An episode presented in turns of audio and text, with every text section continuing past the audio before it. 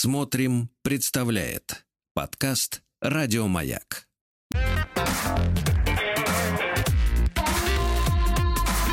Сергей Стилавин и его друзья. На Дорогие товарищи, доброе утро, здрасте, Владик. Доброе утро. Как новенький. Смотрю на вас э, зеленая четверговая рубашечка. Да я на вас точно так же смотрю, на зеленое четверговое. Защитного. Четверг, надо говорить мягко. Друзья мои, ну что же, аномалии продолжаются. Вот, э, значит, э, бьют тревогу биологи.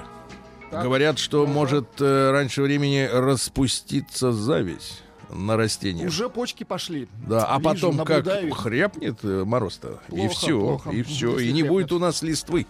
Значит, товарищи, э, вчера я э, начал знакомить вас с триллером под названием «Если женщина не инвестирует в себя». Да-да-да, Давайте дочитаем, дочитаем. Советы женщинам от бывалых.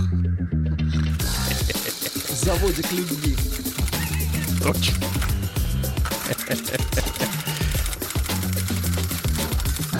Приемная нос. Народный омбудсмен Сергунец. Тут главная фраза в этом сочинении, действительно, которую мы прошли. И если семейный заводик любви, которым является женщина, перестает потреблять качественное топливо в виде подарков, драгоценностей, походов по спа-салонам и магазинам, га- красивой одежды, разнообразной здоровой пищи, общения с подружками, то откуда этому заводику брать энергию на, пополне- на наполнение близких? То есть, э, Мария, это будет у нас сегодня? Я Нет, думаю, что сегодня будет э, другой сегодня человек. другой человек, хорошо. Ну, Лучше будет. Лучше, как куда лучше, куда лучше. Ну ничего, мы с ней провентилируем эту тему. Так вот, э, дальше продолжим это- эти советы, друзья мои, женщинам. Я к тому, что если вдруг вы заметили, что ваша женщина как-то иначе начала себя вести, ну как-то иначе. Вот вы вроде, потому что, знаете, парадокс нашей жизни заключается в следующем. Мужчины, когда выбирают женщину, да, и влюбляются в нее, они хотят, чтобы она всегда оставалась такой же, как на первом свидании. А женщина, она, значит, хочет, чтобы мужчина все время изменялся и рос. И вот у нас нестыковка большая. Так вот, э, друзья мои, э, мы выяснили, что чтобы стать богаче, женщине надо больше тратить, и все. То есть, причем не свое. И тогда она становится богаче. Это круто. Придумано отлично. Мне кажется, очень занятно придумано для тех, кто вот подписан на подобных психоло- психологинь, кто ходит на такие курсы. Так вот, э, продолжаю. Не помню, на каком месте мы прервались, поэтому прочту следующее. Из месяца в месяц мы получаем одну и ту же сумму. Понимаете? Даже если начинаем интенсивнее работать, появляются неожиданные расходы. Таким образом, наш доход всегда ограничен денежным потоком. Да. Так вот, ну там э, говорит, что надо стоять... А, вот что. Мы, надо стоять перед зеркалом и говорить, что я успешная, роскошная, богатая женщина. И э, в течение 41 дня, если каждый день стоять около? Ну да. зеркала, вот, то по- это для самых тупых. Потому Да-да-да, что то успешные могут, успешные могут в 21 день уложиться. Хорошо. Самые тупые а в тупые 41. 41 день нужно подождать. Да. Хорошо. Так вот, дальше. Следующее, что вы делаете помимо ежедневных аффирмаций для, для повышения уровня денежного потолка. Вот, денежный, Денежный потолок. потолок натяжной. Да, то есть вы живете в квартире, у вас какой? 2,20 потолок? Да 2,50, знает. ну неважно. Ну, Но а, а мне обычно не повышаются. Да, да, Вот да. поселился, Ну, да. поселился в старом фонде в 3,50, так и живешь, да, например. Вот. А, а вот у женщин у них потолок ходит туда-сюда. Да. Так вот, каждый день вы тратите на себя ресурсы. И каждый день чуть больше, чем в предыдущий. Вот с чего тратить чуть больше? Да, девчонки, а если вот просто по рублю, например, больше, на рубль больше, да? Да и то миллионы выйдут через год, Да-да-да. правильно? Так вот, деньги приходят по запросу. Помните это. Понимаешь, вот у американцев была раньше такая идиотская система видеопроката. Я считаю, у них много есть идиотских вещей. Вот это одна из них. У них была такая система видео on demand. по запросу. Когда не было интернета, вы представьте себе, они покупали, э, значит, фильм, просмотреть его. Э, вот, а к ним приходил компакт-диск в конверте с еще обратным адресом. То есть они должны, Должны были, были посмотреть и отправить его обратно, этот компакт-диск. Сумасшедшие люди. Да. И вот эта система по запросу, видите, значит, ну, название просто, да? Так вот, значит, деньги приходят по запросу. Помните это. Если у вас нет запроса на деньги, денег тоже не будет. То есть, ну, принципе. прежде всего нужен запрос, понятно. Он все определяет. Да. А, если, поэтому сегодня купили себе пироженку, Так. завтра сережки, послезавтра платье, после, послезавтра сходили на массаж или спа и так далее. И главное, гоните подальше все чувства вины и угрызения совести. Если выйдя из магазина с пакетами полными платьев, полными платьев, они ведь, знаешь, как сминаются хорошо. То есть можно весь пакет набить сумовский. Да. Значит, э, вы будете корить себя за это. Считайте, все провалилось. Вы должны войти в состояние истинной радости от того, что инвестируете в себя. Вы ведь хотите жить роскошной, изобильной жизнью? Так готовьтесь же к ней уже сейчас. Да. Если вы думаете, что это эгоизм, вспомните о том, что все члены вашей семьи живут на вашей энергии. На подс... Значит, живут на вашей энергии. Вспомните, сколь бескорыстно каждый день вы посвящаете себя близким, создавая уют, готовя кушать, выслушивая проблемы и утешая. Вы по природе бескорыстное существо, поэтому здоровая доля эгоизма вам не повредит. Ведь наполняетесь вы, по сути, не для себя, а для того, чтобы подпитывать любимого, жаль, не написано «любимку», качественной энергией, способствующей его успеху и счастью вашей супружеской жизни. Несите себя как драгоценное сокровище. Видел прекрасно. такие сокровища? Конечно, в Инстаграме. Ощущайте каждой клеточкой тела, что вы достойны быть супер-женщиной. Вы достойны жить изобильно.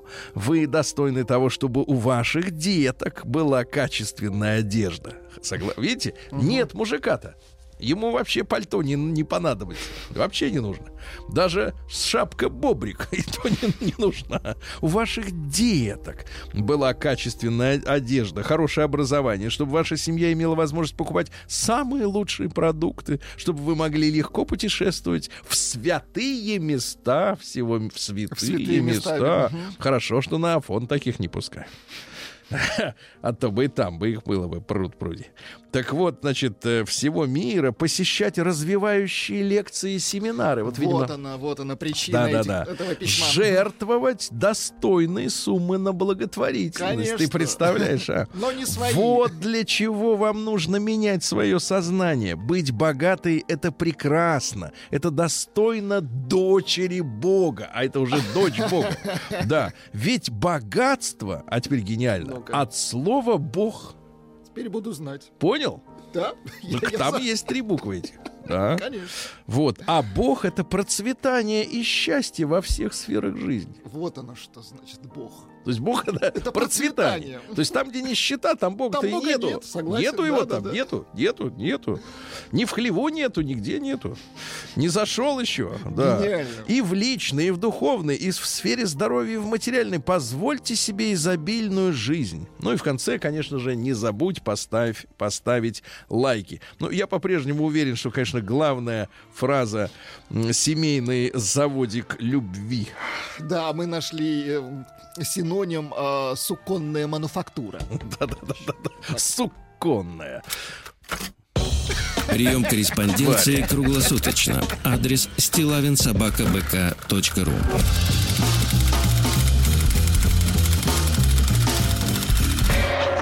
Фамилия Стилавин 2 Л. Так, ну что же, э, дорогой Владик, Так. и письма идут. Получил я письмо, э, вот давайте смо- посмотрим, из, вы представляете, из Шотландии. Да вы что? Да, вы Замечательно. знаете. Сейчас, кстати, вот в некотором смысле даже сочувствую Почте России, потому что э, раньше хоть какая-то прибыль была с этих ино- ин- а, иностранных отправлений, а сейчас электронная почта не знает, как говорится, границ. Сергей Валерьевич, доброе утро. Э, м, Мы с вами тезки. Меня, как и многих, и не каждого зовут Сергей. Хорошо, начал. Мне 38, не женат, есть сын 7 лет. Живем мы в стране, которую вы посетили, одной из последних, если не ошибаюсь, перевалив 50-странный рубеж. В Шотландии живем. Да, бывали вы там, да. Да. Сам я родом из Эстонии, поэтому, наверное, слушаю вас в подкастах с задержкой 10 дней-2 недели. Потому что Эстония. Ах, вот оно в чём- в почему, да. И в марте месяце у вас в теме дня был опрос о выгуле собак. Точнее, собачниках, которые не убирают за своими четвероногими. Прозвучало пару мнений. О штрафах в 5000 рублей. Потом одна слушательница опустила планку штрафа до 1000 рублей.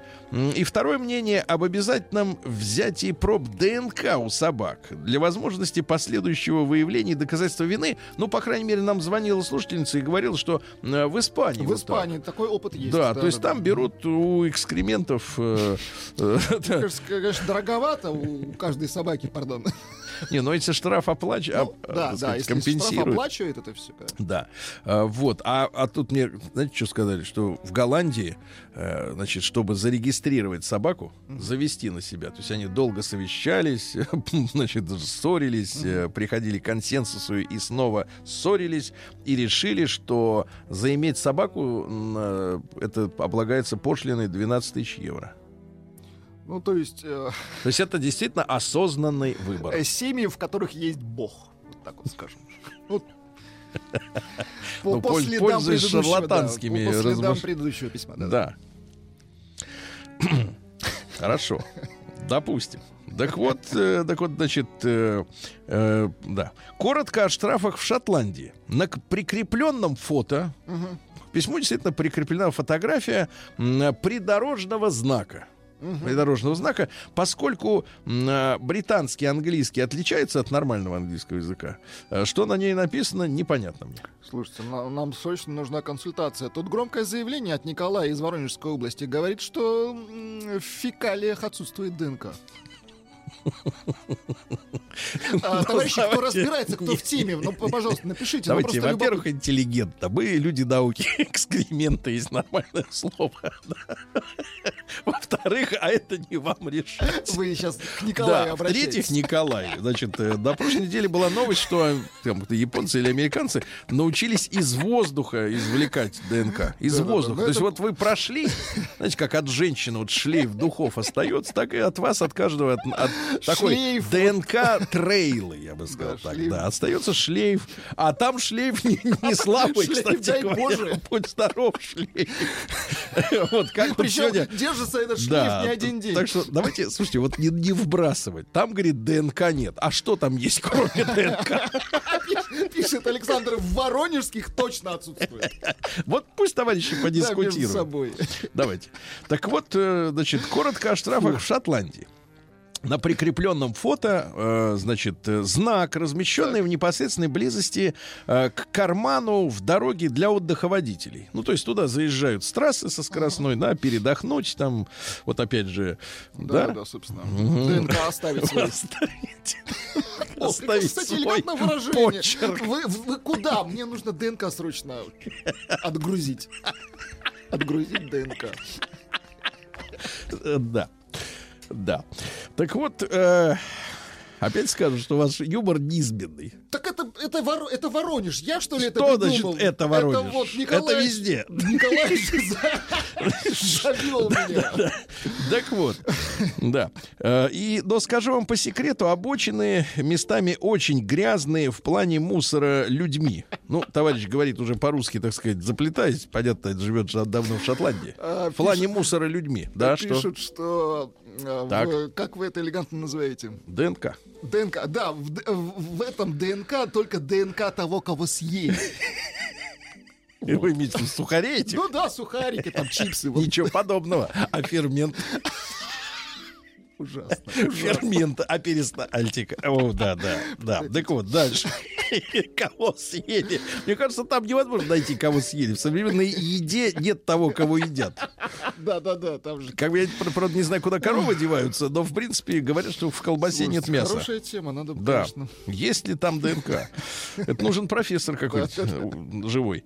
Да, но скажу вам значит, банки, бутылки, пакеты, коробки от еды, фастфуда и даже бутылки с желтой жидкостью, которые были вами и Рустамом в одной из автомобильных поездок, ошибочно приняты за бензин. Ну, Рустам выступал в роли сомелье.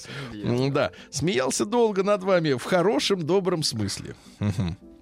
Так вот, резюмируя вышесказанное, для соблюдения порядка нужны соответствующие штрафы.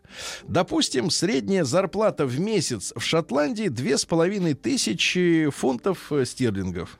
Э, Штраф э, в размере месячной зарплаты. Кстати, на знаке действительно нарисовано, ну, следующее написано. Litter fine max. Потом вот загогулька вот эта вот э, в форме э, фунта стерлингов. Две с половиной тысячи. Litter За вот fine вот макс. удовольствие. Да. Вот. Э, Значит, э, значит, в Шотландии две с половиной тысячи штраф месячной зарплаты. В России эта сумма может составлять более 12 тысяч, соответственно. Какие у него представления о нас? Да, да, о России. Тогда, может, э, станет чище. Владику огромный привет. Он как никто профессионал своего дела. Спасибо. Точно на своем месте и прекрасно вас дополняет. С ним эфиры динамичны. В привет Рустам Ивановичу. Пользуясь случаем, передаю себе привет из будущего, а также всем работникам и слушателям «Маяка». Письмо получилось обрывистое и лишено смысла, на мой самокритичный взгляд. Простите, первый блин комом, точки нет. Работает под контролем. Так, ну это все понятно, Владик. Что думает общественность относительно ДНК? а, Общественность э, не согласна с Николаем э, Так. в 100%. Пишут, кстати, э, есть, э, можно даже назвать, что ДНК можно не то что отгрузить, а навалить ДНК. Вот. Хорошо. Значит, и я хотел бы вам сегодня начать э, читать письмо. Давайте. Не письмо, вернее, а статью. Мне несколько человек ее переслали из такого популярного интернет, скажем так, издания. И заголовок следующий, товарищи. И я вам скажу, что он, в принципе, нас с вами, Владик, Ну-ка, вот давайте. вы, конечно, улыбч- улыбчивый типок. Прищучит. Вот, а вот смотрите, Я заголовок следующий. да.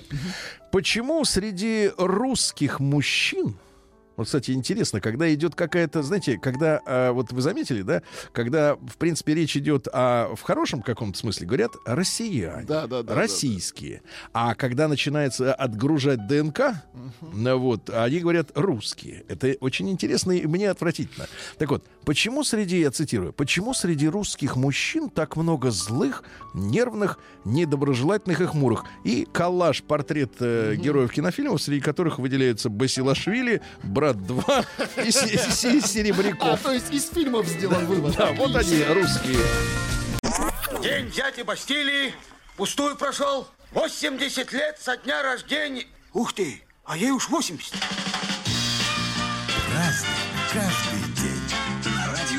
Друзья мои, ну что же, э, как это не печально, но половина и весны уже прошла. Очень хорошо. Сегодня 15 да.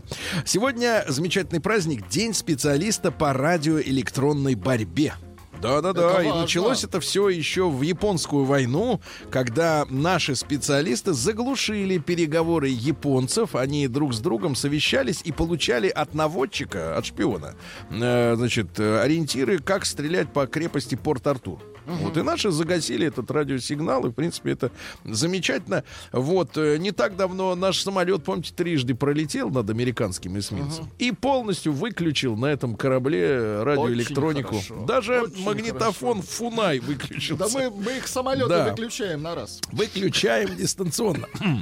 Международный день культуры сегодня, ребята. Вы представляете? Замечательно. Но А вот культура-то она, культура-то международная не радует нас. Не радует. В каждом фильме иностранном обязательно извращенцы есть. Вы про, Извращенцы. про Чака Да. Норриса. Хорошо. Дальше. Всемирный день искусства. Вот смотрите, какая интересная история. Отдельно, как бы в один и тот же день, но отдельно. Есть Международный день культуры, а есть Всемирный день Но это искусства. разное, это разное. А вот как вы видите разницу между культурой и искусством? А искусство не всегда прилично. Точно? А культура? А культура всегда То есть искусство может быть не культурным. Да. Ну, Хорошо. День памяти Титаника сегодня. Ну что, мы знаем по э, м, YouTube роликам, что на Титанике, почему затопили-то их? Плыли люди, которые решали вопрос о создании м, ФРС. Вот, их затопили и создали ФРС. Они были против. Вот все, кто против, все, все и утонули. День испанских детей сегодня. Почему только испанский? Ну, например, а, вот так имеют право. Ну, поздравляем право. Артемия. он Вот нас. нет, ну это наш испанский ребенок, а в принципе Валерий Харламов. А, Да, вот, тоже, да, да. А, Дальше. День влюбленных в Казахстане. Называется так. Ултык Гашиктар Куриный Арай. Красивое название. Хорошо. Давайте День влюбленных в Казахстан. Вот так. Не. Да, кстати, кухня обалденная. День любви в Грузии сегодня. Тут без кухни, так сказать. Один да, день в году да. любви. День резинового ластика сегодня. Также день прачечной. Ну, в советское время пытались эту систему вводить, но она не прижилась, э, потому что, э, так сказать, не то отмывали. Не то отмывали. Вот. э, Праздник солнца в Корейской Народно-Демократической Республике. День рождения Ким Ир Сена, руководителя прекрасного, да. День экологических знаний. Экологические Да. знания. Ну, хотелось не- бы- хотелось не бы- мусорить и так далее. Не-не, хотелось бы, чтобы, в принципе, у нас было бы поменьше спекуляций на экологическую тему и паразитов, которые Ну, приживают на этой теме. Не, давайте просто перефразируем. Меньше свинячить, и будет Да. хорошо. А, День Макдональдса сегодня. Это реклама. Представляешь? Нет, это не реклама, это, это, это факт. Это еда. Всемирный день без мобильной связи. Слушайте, вы не представляете, я вчера реально Забыл телефон. нет, нет, специально, вот специально оставил дома и пошел прогуляться по полям. И вам было хорошо. Слушайте, это было невероятное ощущение. А, и Невероятное ощущение защищенности, потому что ни одна собака не Вас могла не мне тревожило. позвонить и написать мне в WhatsApp никто не мог, понимаешь? И это было ощущение защищенности, Да класс. понимаете? Не Касперский обеспечивает это, а то, что ты кладешь телефон и, так сказать, не, не видишь его. Вот что такое. Дальше. Международный, это пар- парадоксальная история. Международный день торт пиццы. Ну, вот у нас есть гуси-лебеди, а у Торт них пицца. торт-пицца. День микроволонтерства. Ну, когда так вот слегка. Ну, дверь приоткрыл там, бесплатно кому-нибудь. День «Спросите атеиста». About вот, как говорится, как говорят у нас, да, да. День путешествий налегке. Ну, сейчас только так и Да. можно. День, вам очень понравится, Владик, день под названием, э, ну, в переводе звучит так. День это отстой, а по-английски Dead Sucks Day. Да, ну и, наконец, сегодня русский народный праздник Тит Ледолом, и он же бескормится. Окончательно вскрываются реки и озера. За этим процессом надо внимательно наблюдать. Если лед тонет, смотрите, и опустится на дно, то нужно готовиться к очень сложному году, понятно? То есть лучше, чтобы он взлетал, лед. Да? Называли этот день также бесхлебицей. Запасы хлебушка-то кончаются, Владик, да. Перебиваться приходится с хлеба на квас. А перебиваться-то с хлеба на квас приятно, потому что хлеб до революции был сытным, да, А полноце- квас с а квас с алкоголем. алкоголем, да. Так что перебиться можно. Не перебиться, а накидаться. Да. Ну что же, э, сегодня у нас, э, товарищи, э, в т- в 73 году римляне после долгой осады захватили иудейскую крепость Масада у Мертвого моря. Отсюда А, название. Массад, да. Вот, ну что, такое название. Э, Сегодня в 1450-м битва при Форминьи произошла, в которой французская армия разбила английский экспедиционный корпус на континенте. Говорит, идите на- нафиг себе обратно на остров. Так вот, битва-то происходила в Кальвадосе. Кальвадос. Там где-то все из яблок-то делают. Э, В тот же день родился Леонардо да Винчи. Ну, вы знаете, папаша был нотариус Пьеро, а э, женщина крестьянка Катерина. То есть он Петрович. Леонардо Петрович э, бастард. да Винчи, да-да-да. Лев Петрович, вот так. Лев Петрович, да, да Винчи надо тоже как-то перевести. Ну, давайте цитат. Там много про, про него есть. И изобретатель, и бежал, от, гений, бежал конечно. от итальянских властей, потому что обвиняли его в том, что он интересовался как раз не крестьянками. Да, за сладкое приходится горько расплачиваться. Это он, видимо, про себя, да. Да. Маленькие комнаты или жилища собирают ум, а большие рассеивают. М, Красиво. Особенно если фольгой обклеены стены, правильно? Вот. Дальше. Кто хочет разбогатеть в течение дня, будет повешен в течение года. Ничего себе. Вот. Это так, тогда быстро решали вопросы. Смотрите. Если соитие... Так, так, так, так. Так, вот, смотри, вы даже отвлеклись от монитора. Если соитие совершается с великой любовью и великим желанием с обеих сторон, тогда ребенок получившийся, э, будет обладать великим умом и остроумием, живостью и изяществом, ясно? Хорошо. Мгм. Вот. Не то, что там, извините, То есть э, Да. э, заводик любви выпустит качественную продукцию. да. И, наконец, э, существует три разновидности людей. Те, кто видит, те, кто видит, когда им показывают, и те, кто не видит. Таких большинство. Предлагает его Да. называть Лев Петрович Вдовиченко. Да, в 1684-м Екатерина I родилась российская императрица, вторая супруга Петра I, ну та, которая иностранка, ну которая сначала была с Меньшиковым, Да, да, да. А потом, потом по- там как-то в полку в э, каком-то она там была, да, стала любовницей Петра I, а потом он говорит, да ладно, о чем мы с тобой, давай И так живем же. да.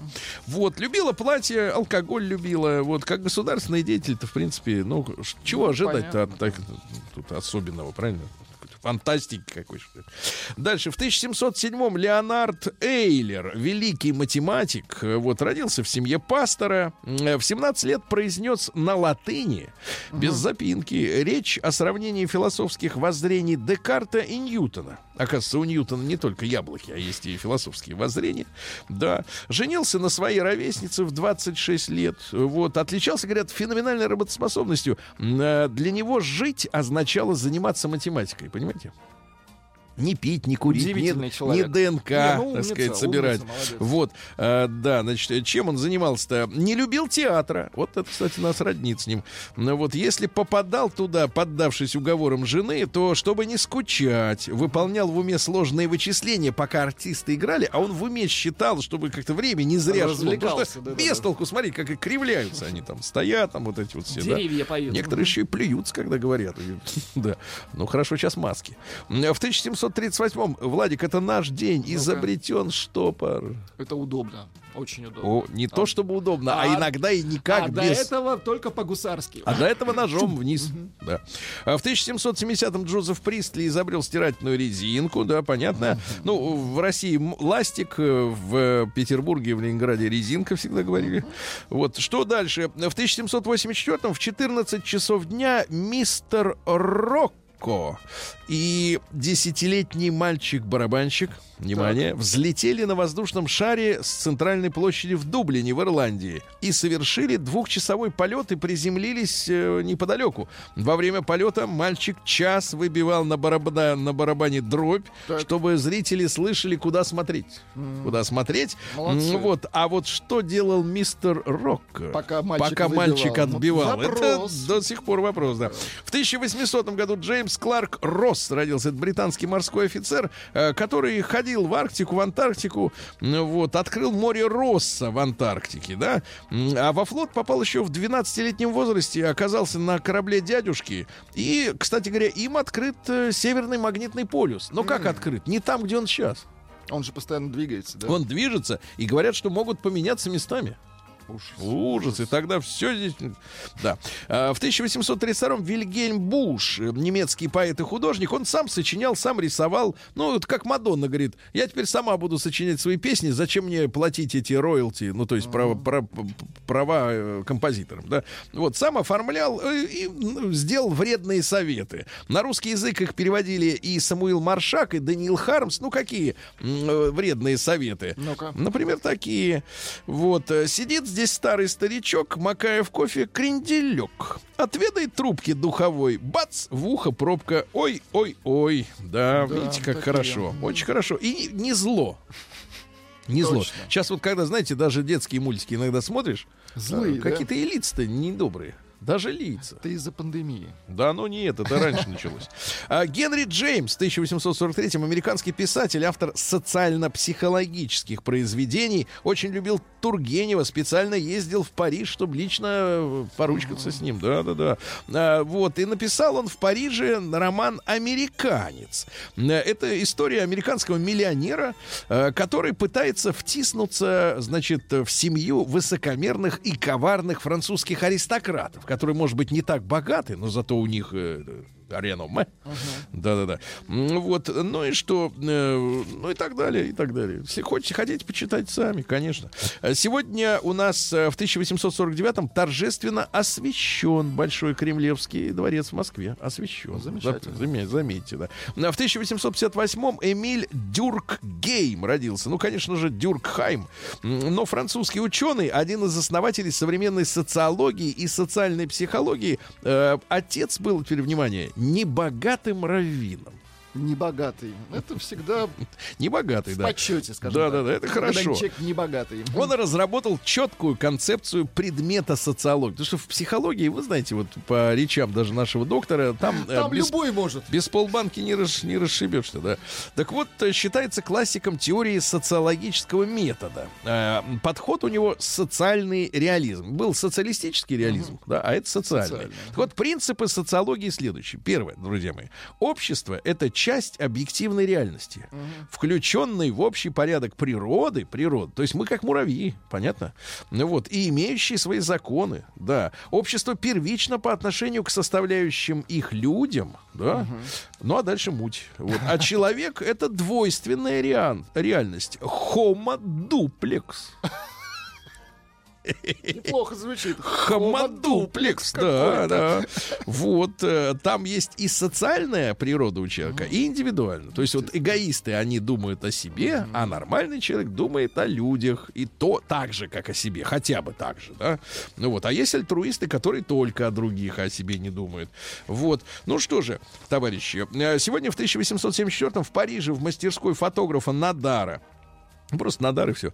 Организована первая выставка произведений художников-импрессионистов. Их не признавали э, в целом, да. Мане, Ренуар, Писсаро, Сезанн, Дега. М, Вот, на бульваре Капуцинок. Потому что когда у нас фильм назвали «Человек с бульвара Капуцинов», то это значит, что эти люди не были в Париже. Ну, или, по крайней мере, не- немного читали о бульваре об этом, да. А В 1878, друзья мои, Харли Проктор, тот самый Проктор, Ага. сварил свое первое мыло. Зелье свое. Мыло сварил, да-да-да-да-да. И сегодня в 1880-м Марк, э, извините, Макс Вертхаймер родился. Это психолог, один из основателей гештальт-психологии. Дело в том, что, э, ну, там надо это объяснить понятным языком. Что такое гештальты? Это когда какая-то тема, ребята, не закрыта. Вот, например, я, вот, например, Владик закрыл Да. один свой гештальт. Папаша, когда отчаливал, э, забрал с собой магнитофон. Двухкассетный. Двухкассетный магнитофон. Ай-яй-яй-яй. Сони. И- С- Саньё, Шар, саньё, саньё. саньё. И долгие годы, 30 лет и 3 года Владик жил без этого и Я думал, грустил. какой же подлец. А потом увидел, что точно такой же продают за 10 тысяч рублей в упаковке. Купил и закрыл гештальт. Гештальт. И теперь посмотрите на него. Счастливый человек. а? День дяди Бастилии пустую прошел. 80 лет со дня рождения. Ух ты, а ей уж 80.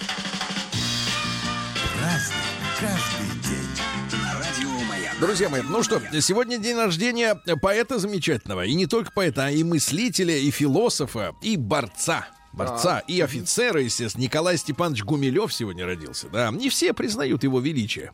Но мы заставим их это Признать, сделать. Да. вот. Ну что, Гумилев у нас исследовал Африку очень много. А потом он э, был мужем Анны Ахматовой, но это его личное дело. Э, да. ну и, соответственно, э, и, конечно, вот, э, так сказать, э, боролся, да, до последнего. Его обвинили в том, что он контрреволюционер. И в итоге даже Горький за него заступался, все равно расстреляли. И говорят, что красиво умер, закурил папироску, улыбнулся и говорит, ну, стреляйте, твари. Вот так вот, да. Цитаты. Давайте. Э, стихи, конечно. Прекрасно в нас влюбленное вино, и добрый хлеб, что в печь для нас садится, и женщина, которую дано сперва измучившись нам насладиться. То, что... Но что нам делать с розовой зарей над холодеющими небесами, где тишина и неземной покой? Что делать нам с бессмертными стихами? Ни съесть, ни выпить, ни поцеловать. Мгновение бежит неудержимо, и мы ломаем руки, но опять осуждены идти все мимо, мимо. Как мальчик, игры позабыв свои, следит порой за девичьим купанием. И ничего не зная о любви, все ж мучится таинственным желанием как некогда в разросшихся хвощах ревела от сознания бессильно тварь скользкая, почуя на плечах еще не появившиеся крылья. Так век за веком, скоро ли Господь под скальпелем природы и искусства кричит наш дух, изнемогает плоть, рождая орган для шестого чувства. Отличный стих. А, да. вот про мальчика очень хорошо, который еще, а, а уже, о, вот. И, наконец, давайте-ка я вам что-нибудь про женщин, да. Я знаю женщину, молчание, усталость горькая от слов живет в таинственном мерцании ее расширенных зрачков. Ее душа открыта жадно лишь медной музыке стиха, пред жизнью дольней и отрадной высокомерной глуха, неслышной и неторопливой, так странно плавен шаг ее. Нельзя назвать ее красивой, но в ней все счастье мое, когда я жажду своеволий, и смел, и горд я к ней иду Учиться мудрой сладкой боли В ее истоме и бреду Она светла в часа томле- часы томлений И держит молнии в руки И четки сны ее, как тени На райском огненном песке а? Класс. Да, да, да. А вот другая, просто пару строк буквально. Ты не могла и не хотела мою почувствовать истому. Да, да, да. Вот так вот. А вот Никита Сергеевич Хрущев сегодня родился.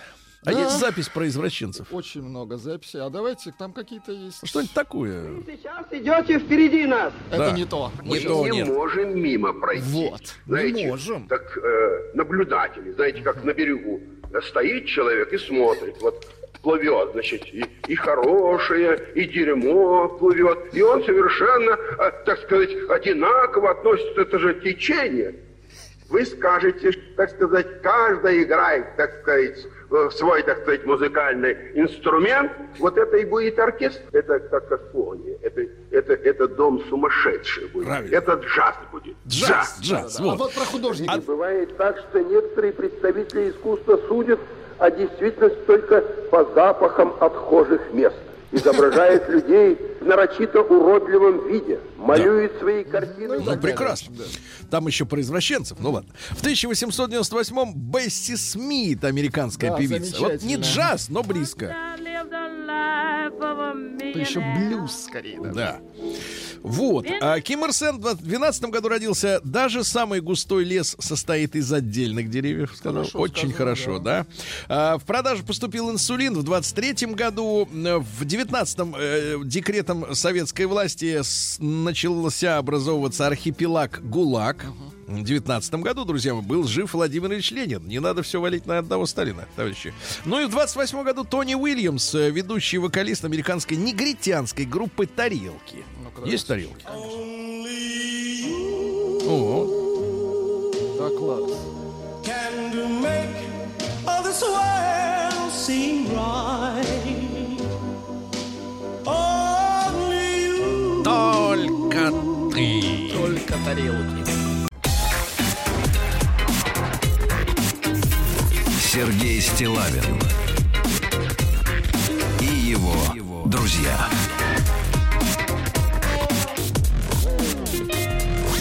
Маяке. Ну что же, час мы открыли с подарка всем меломанам от Владика. Владик представил трек с альбома Ретты Франклин, да? Из 17 года, я не помню точно название. Пересвели треки, Да, добавили, да, э, так сказать, скрипчики. Видите, как Женщин, звучит. да. э, зв- Женщин добавили чуть-чуть, да, не хватало женщин. Значит, сегодня в Москве продолжается апрельское жарище, то есть тоже до 22, а, и Омск подтягивается. Солнечный плюс 20. Да ладно. Они нас догоняют. Плохо. Стоп!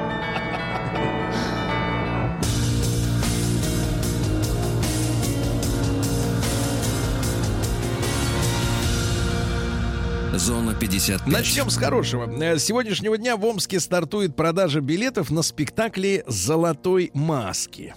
Вот, специальная программа фестиваля будет посвящена 200-летию Федора Михайловича. Вот, нашего детективщика, как говорят американцы. Да. Ну вот, значит, э, но вот какая, какая вот история, Владик, смотрите. А облагораживают Омск заключенные исправительной колонии. Ну, Это следующее. То есть, получается, э, маска не облагораживает. И судя по заголовкам. Так вот, заключенные из восьмой колонии уч- активно участвуют э, в э, облагораживании Омска. Они изготавливают остановки. А, те самые теплые остановки, где И вот теплые, собирается и криминалитет. холодные. Отлично, Да-да-да. отлично. Такой телепорты делают. Телепорты. Значит, а мечей оставят э, без салюта на 9 мая. Жаль. Не очень, конечно, весело. А мечам стали приходить платежки за отопление с неожиданными цифрами. Вы представляете, скорректированы платежи за 2020 год. Вот, э, ну и что же, э, в сторону уменьшения. Вы представляете, когда такое было? Да, Это да, да. действительно подарок. В сторону уменьшения. Люди не верят своим глазам, смотрят не нам. А, задержанной замминистром Марине оплачивали роскошную квартиру в Омске и обучение ее любовнику. Хо-хо-хо. А что, Марина не женщина? Она что, не имеет права завести себя себе, себе завести себя и завести И себя? себе завести. Да, Маленький Марина, такой да, да. заводик любви завести Она в себе. качестве заместителя министра, а также как руководитель, помните, министр или как минимум замминистр, вот, а также как руководитель организации э, региональный фонд капремонта. А, капремонт. Э, Действовала в интересах одной из частных фирм, э, получила 2 миллиона рублей за покровительство. За покровительство, да. Э, Действовала без какой-либо конспирации, простодушно. Вот, проплатила обучение любовника вот, в федеральном университете. Ну и так далее, да. Под- Подживала с сожителем в квартире арендованной, да, вот так вот. Представляете? Романтично, романтично. А он ей говорил, спасибо, Марина. Да. Ты, Да. И ты вновь... находка в нашем заводике И вновь накрывался. Да, супругов из Омска разлучили на 10 лет. Как и в предыдущем случае. все из-за наркотиков. Муж и жена работали в интернет-магазине и торговали наркотиками. Теперь они увидятся лишь в 2031. Ну, не надо сгущать-то, а вдруг хорошее поведение. Ну, конечно. А вдруг амнистия? А вдруг он обл- облагородит Да, остановки? при себе супруги имели килограмм героина. При себе. Ну, То есть это на празднике было. На все оставшиеся На праздники. выходные.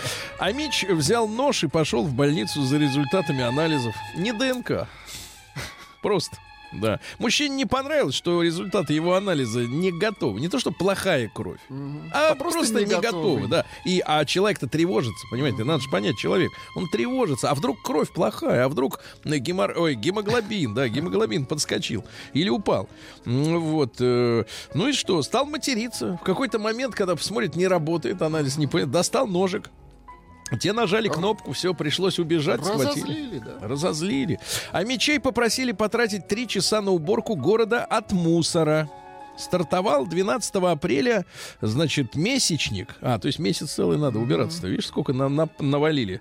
Э, Вот по благоустройству и санитарной обчистке города. Движение «Омский мусор».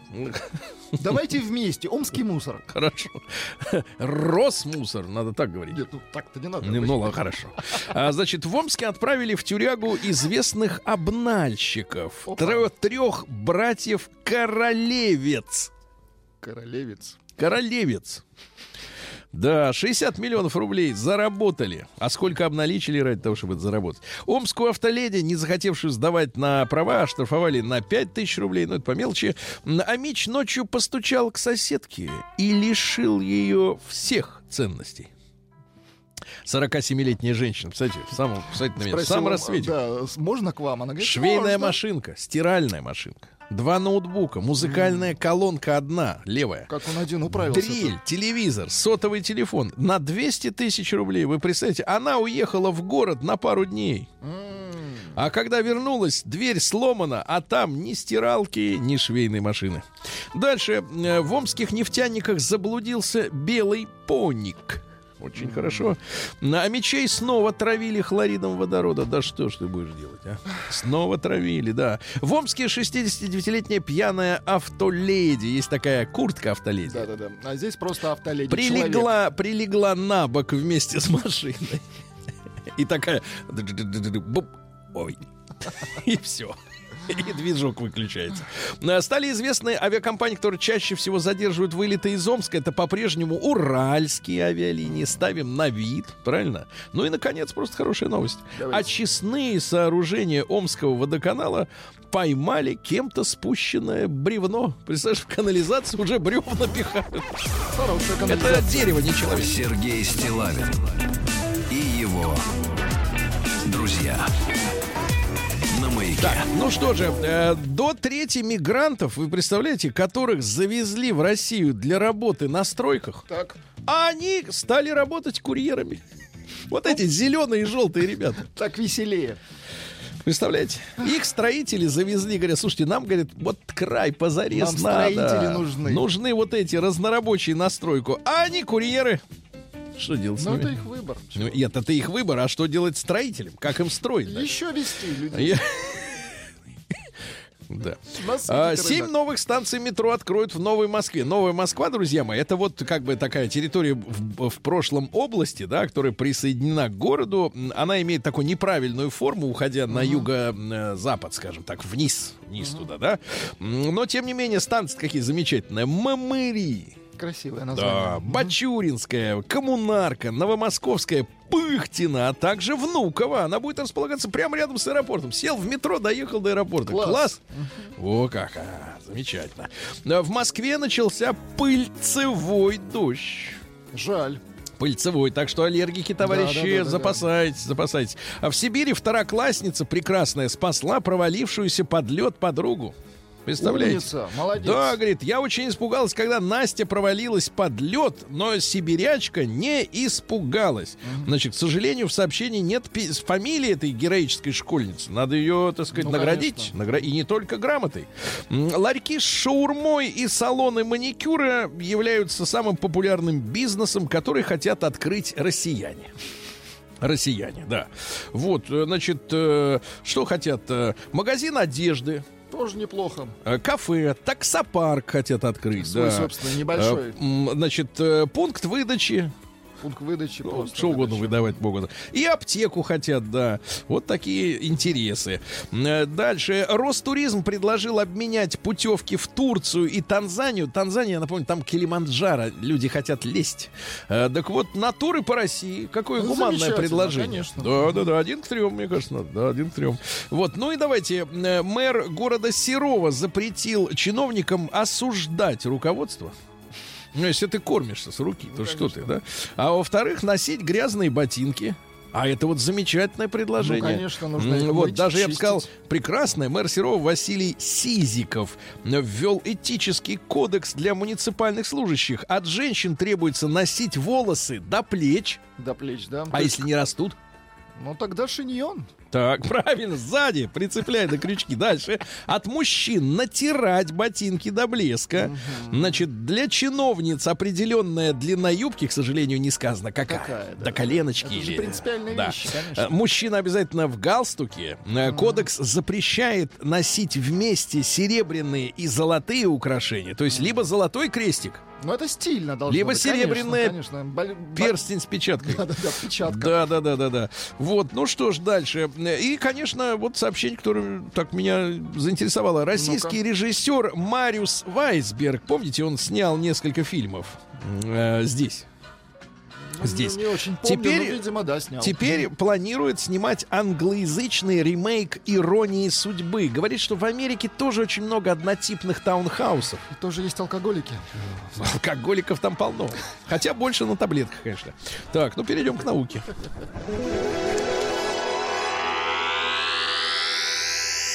Наука и жизнь. Значит, в Кении обнаружили кости первых людей на Земле. Я бы сказал так, заголовок следующий. Мы первые. Первые кости. Да-да-да. First. Yes. Значит, в Китае начали доставлять кровь беспилотными аппаратами. Ну, Здорово. Кровь. Может, они и выкачивать будут беспилотными аппарат. Подлетает такой, вам пора сдать кровь. И такой раз минус 5,5 литров. И такой высушенный. И все. Глобальное потепление привело к появлению нового вида медведиков. Мгм. В Китае нашли старинные зеркала для загробного мира. Смотреться в них не надо. Увидишь себе. не то. А вот интересно, ребят, на заметку родителям малолет, малолетних детишек. На- Мозг ребенка реагирует на шлепки так же, как и на жестокие формы насилия. То есть все равно, с какой силой ты... Вот это очень плохая мысль ты сейчас озвучил. Очень плохую. Вредное исследование, да.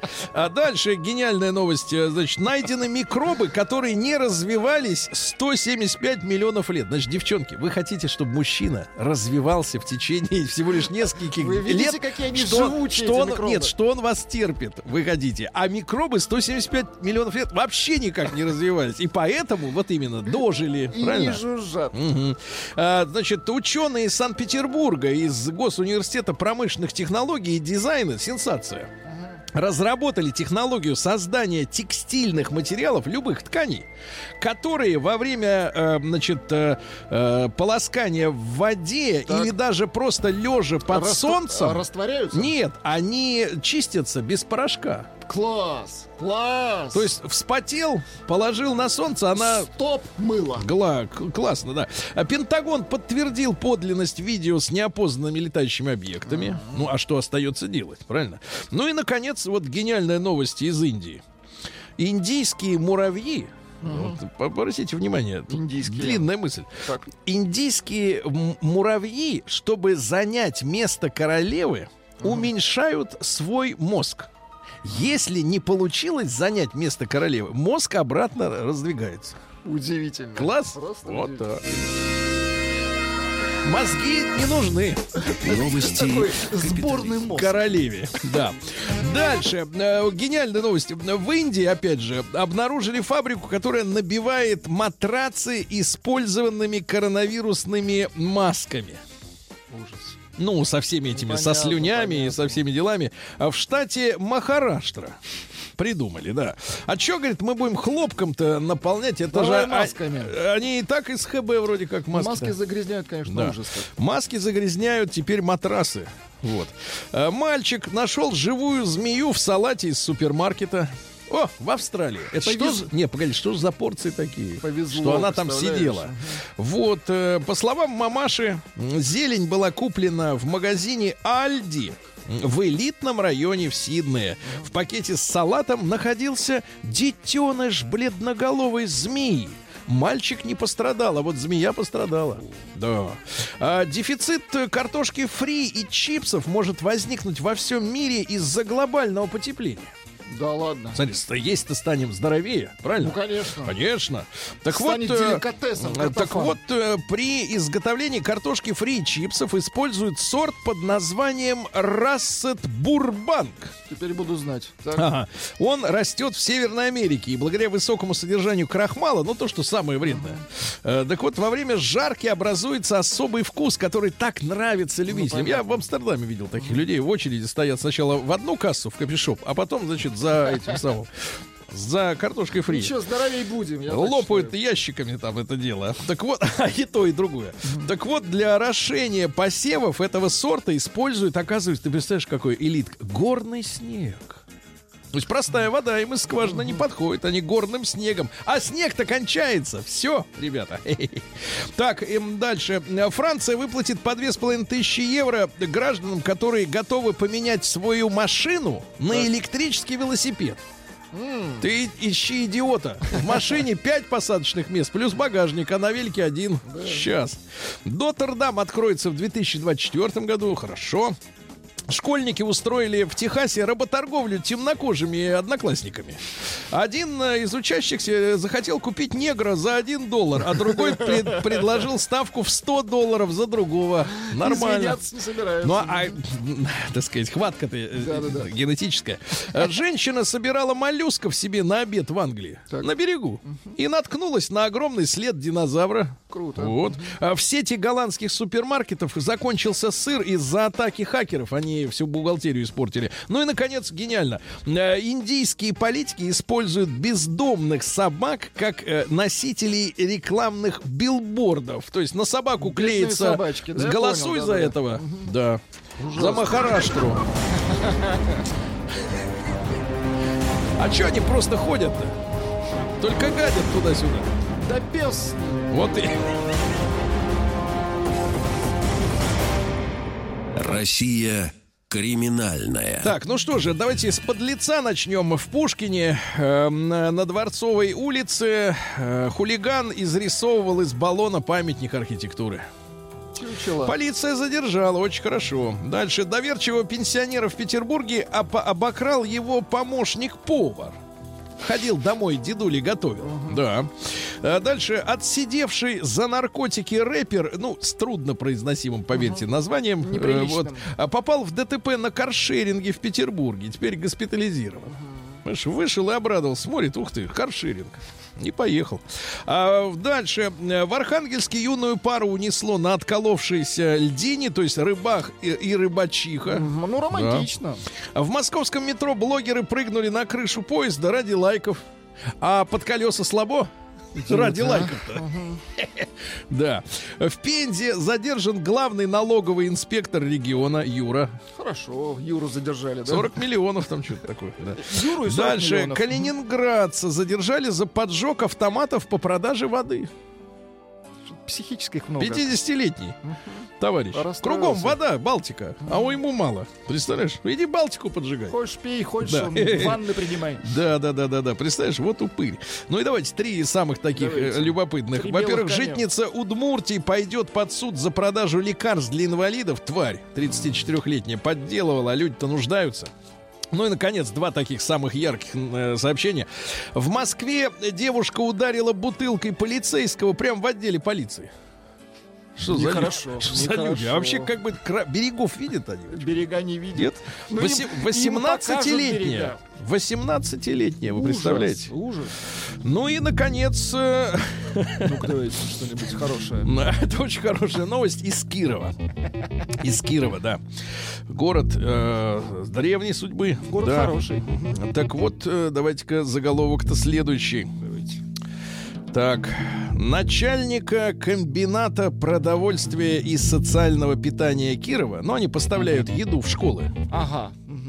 начальника, директора комбината питания наказали, дорогие друзья, наказали после того, как она мыла котлеты. С мылом. До чисто, до корки.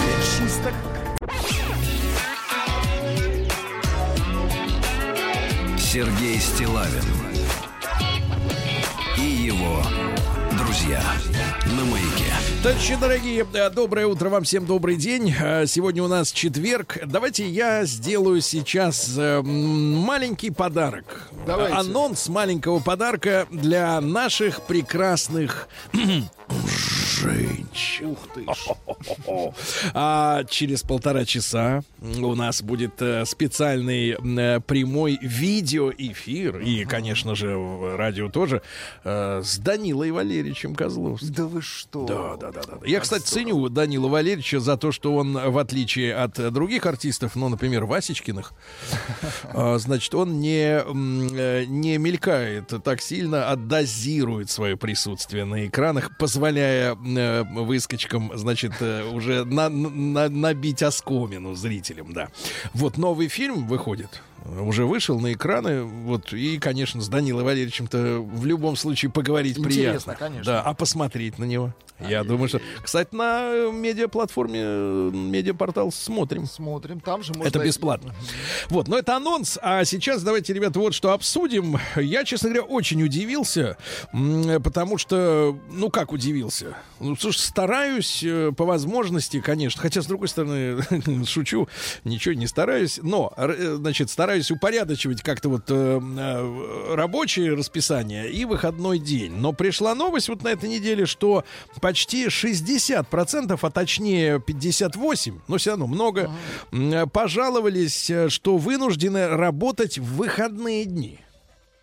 выходные сожалению, да. дни. Вот. э, Вообще, в принципе, меньшинство выступает против такой сверхурочной работы, но люди вынуждены.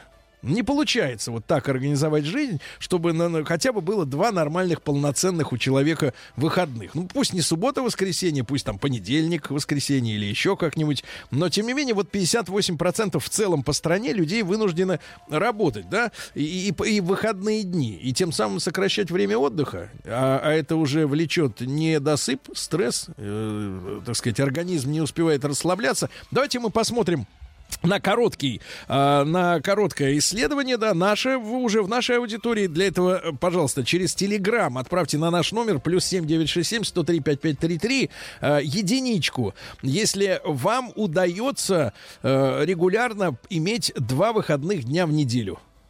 Ну, вот я не буду уточнять, там, суббота, воскресенье или, Ну, может быть, разные, график да, другой, но, тем не менее, быть. два выходных дня в неделю у вас четко есть. Да, когда вы э, можете, например, с полным чувством э, не отвечать на рабочие звонки, правильно? Посылать их всех, вот, и выключить вообще рабочий телефон, если такой есть, и полностью от- отдаться отдыху семье, женщине или мужчине. Вот, итак, единичка. Есть два выходных дня полноценных, двойка, к сожалению, нет, не получается.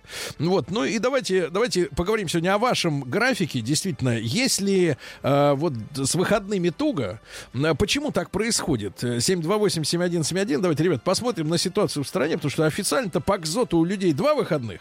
А по факту, да, надо разобраться. Э, Плюс 7967-103-5533. Э, Как так вышло, что у вас, давайте разговариваем сегодня с теми, у кого с выходными туго, э, что вот этих, этого счастья проснуться в субботу утром, вот... э, Налегке. Налегке в 3 часа дня вы лишены. Да-да-да. Ну вот, ну, и- и давайте Алексея из Балашихи послушаем. Леш, доброе утро, дорогой. Доброе утро, Сергей Валерьевич. Да. Не получается? не получается. Почему? Ну, низкая, как говорится, производительность начальство говорит. Надо больше и лучше, и дальше, и выше. И если сейчас еще там более-менее полегче, раньше была, ну, просто труба, практически э, не хватало времени ни на, ни на что. А ты в Мог какой, выйти там- в какой сфере ты пашешь, Леш? Ну, горизонтально направленное бурение. Горизонтально направлено. себе. То есть он туда, а потом влево. Понимаешь, да? Вот. Ну Слушай, да, и так- вправо можно. Погоди, и физи- но физически ты именно выезжаешь из дома, да, и вот корячишься именно... в э, Сколько у тебя сейчас реально выходных вот в месяц получается? Свободных. Ну, сейчас полегче стало. Сейчас стараюсь э, в выходные не выходить. Но за рабочие дни за неделю можно нагнать полторы запуска. За полторы.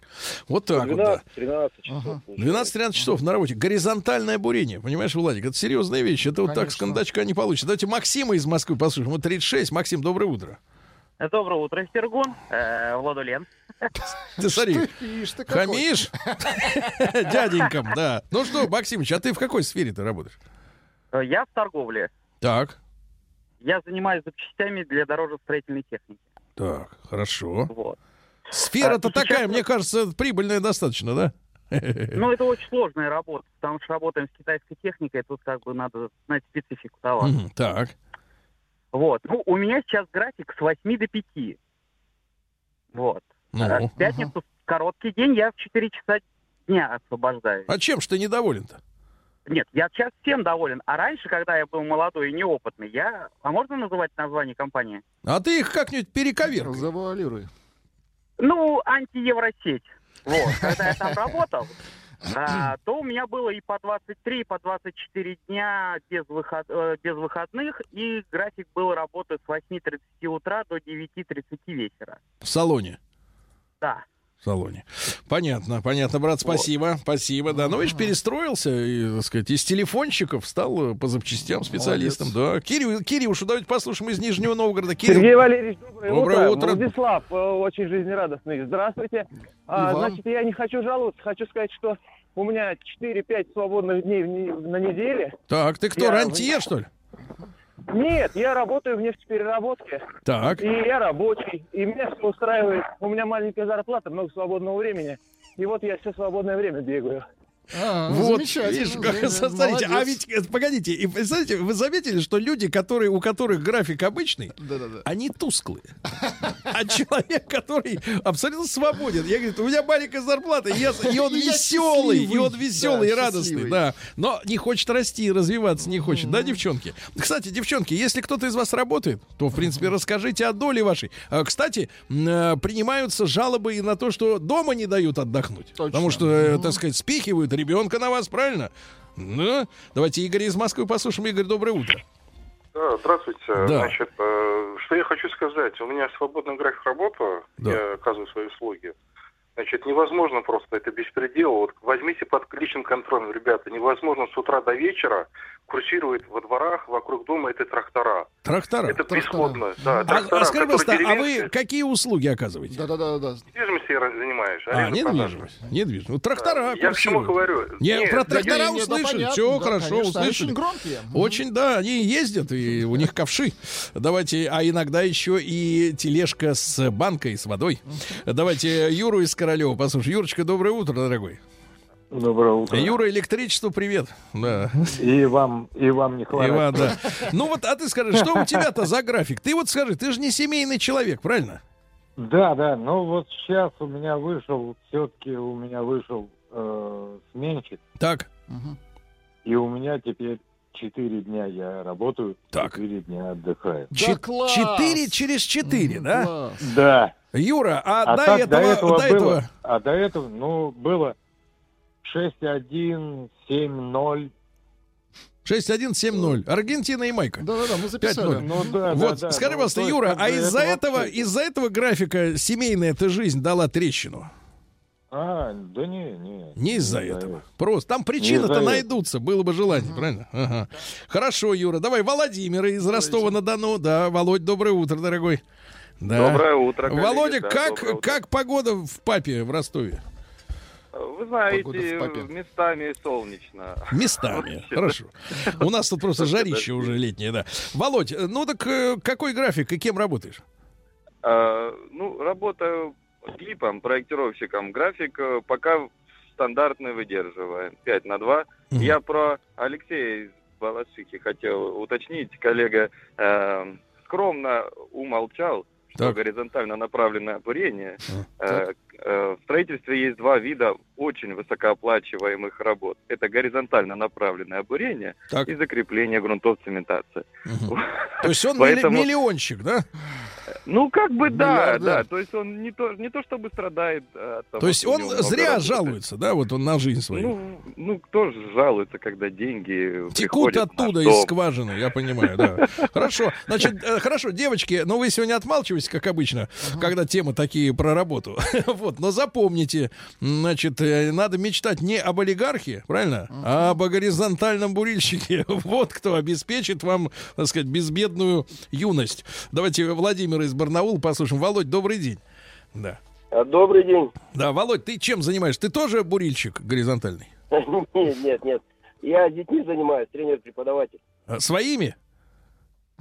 А, Ну и свои тоже у меня тренируются. Понимаю. Ну и как они дают отдохнуть-то тебе?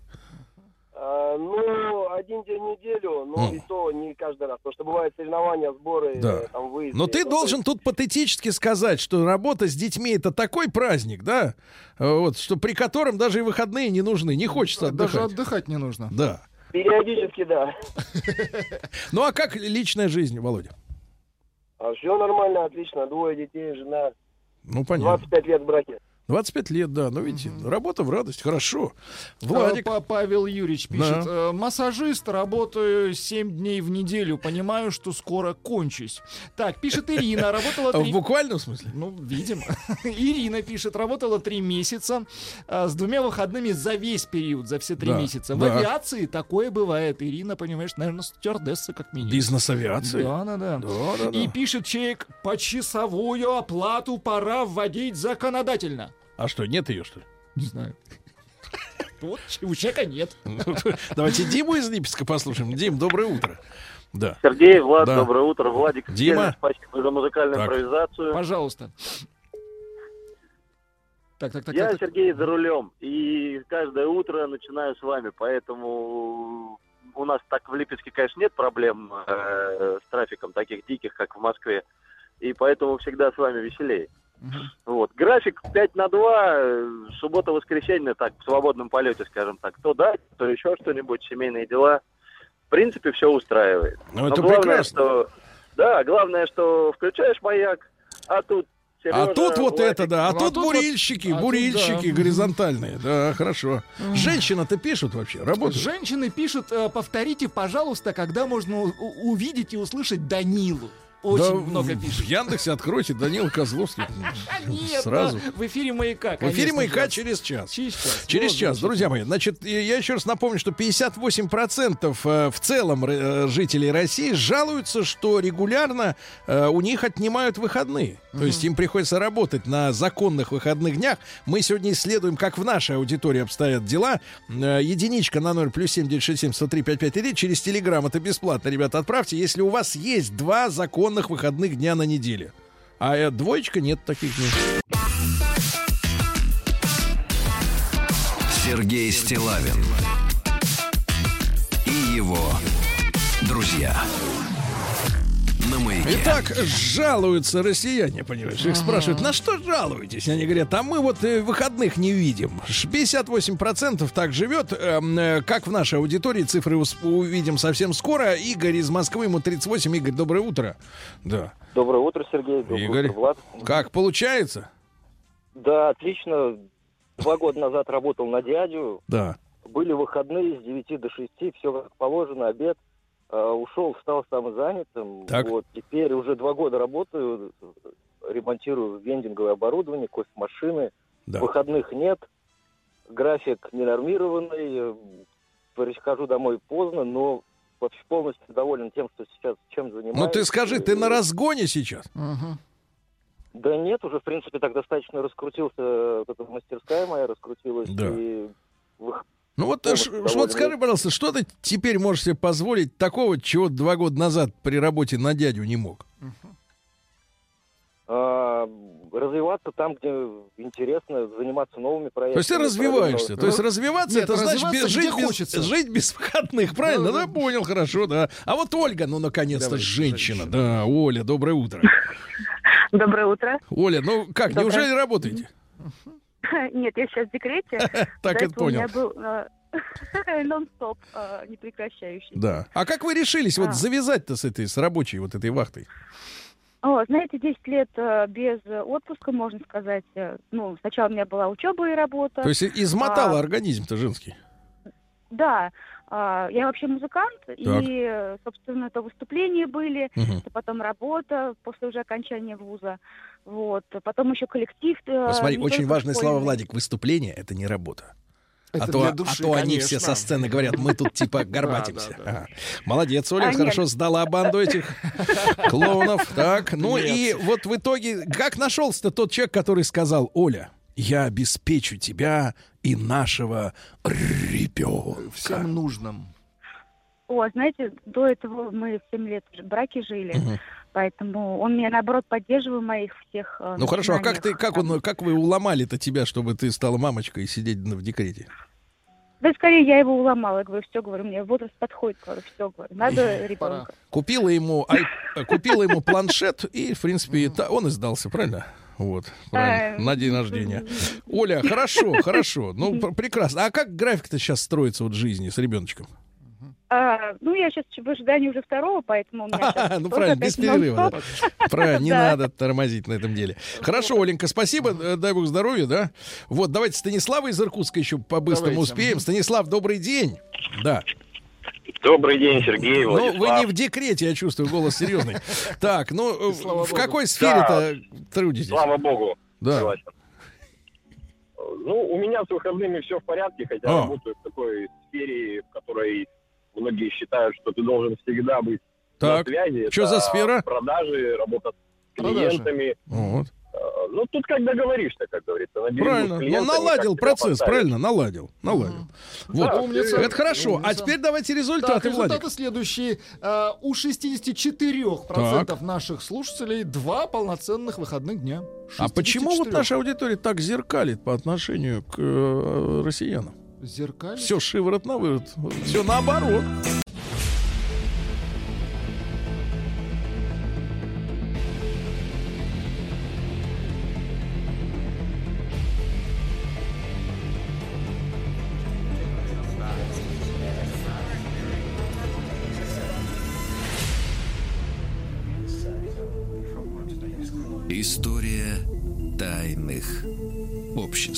Друзья мои, наш проект «История тайных обществ». И сегодня проект «Немыслимое» осуществился. Мы с Дмитрием Алексеевичем Гутновым впервые за последние годы... Полтора года, наверное, Да. встретились в одной студии. Да, Я уже встретились. не знаю, что, чего и ждать от Да, этой вс- встречи. Встретились случайно, как Керри с Лавровым.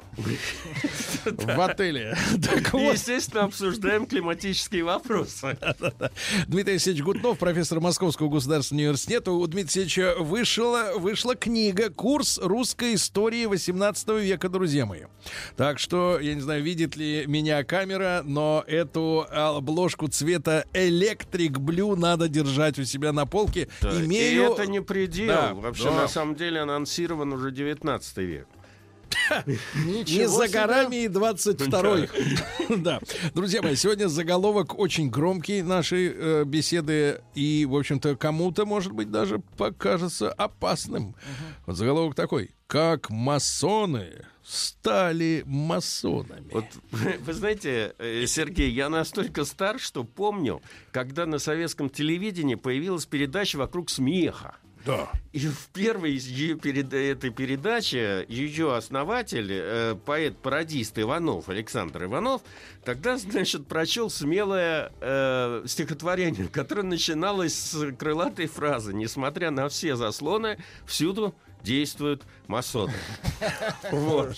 Значит, тогда это выглядело очень смело. Сейчас мы знаем, что, в общем, масонское движение, ну, ну да, есть такое движение. Более того, если вы поедете куда-нибудь в Лондон или в Париж, то современные ложи вообще не таятся. Да, а говорят, в Америке вот несколько сожгли. Э, Нет, ну совершенно верно. У у меня просто смешной эпизод был. Я, я представить себе не мог, что Великий Восток Франции, ложа масонская, имеет открытый музей, библиотеку, а архив, оказывается... Так вот вы этого- зачем в Париж-то ездили? Нет, Посмотреть, я почитать. работал по научной части, по архивам, и, естественно, я вышел на масонский архив. Ну, у нас же тоже было много довольно э, вольных каменщиков в 18 Да-да-да. веке. Но самое это смешное, что этот архив... Я понимаю, вам признаваться нельзя. лежал... Ну ладно. Я не буду вас разубеждать, знаете, для того, чтобы придать себе больше таинственности и важности. Да. В общем, хотя и не всюду, и не всегда, но общество закрытого типа, куда допускаются только посвященные лица со своим кодексом чести, правилами, регламентами, целями, задачами, э, имеет место быть в истории. А, да и в нашей современности, как мы обсудили. И чаще всего их вот и при... в истории, по крайней мере, их объединяла принадлежность к масонам. И так мы, собственно говоря, и выходим на историю этих тайных обществ. Э, Напомню, что само по себе слово «масон» появилось впервые от французского «масон», то есть каменщик.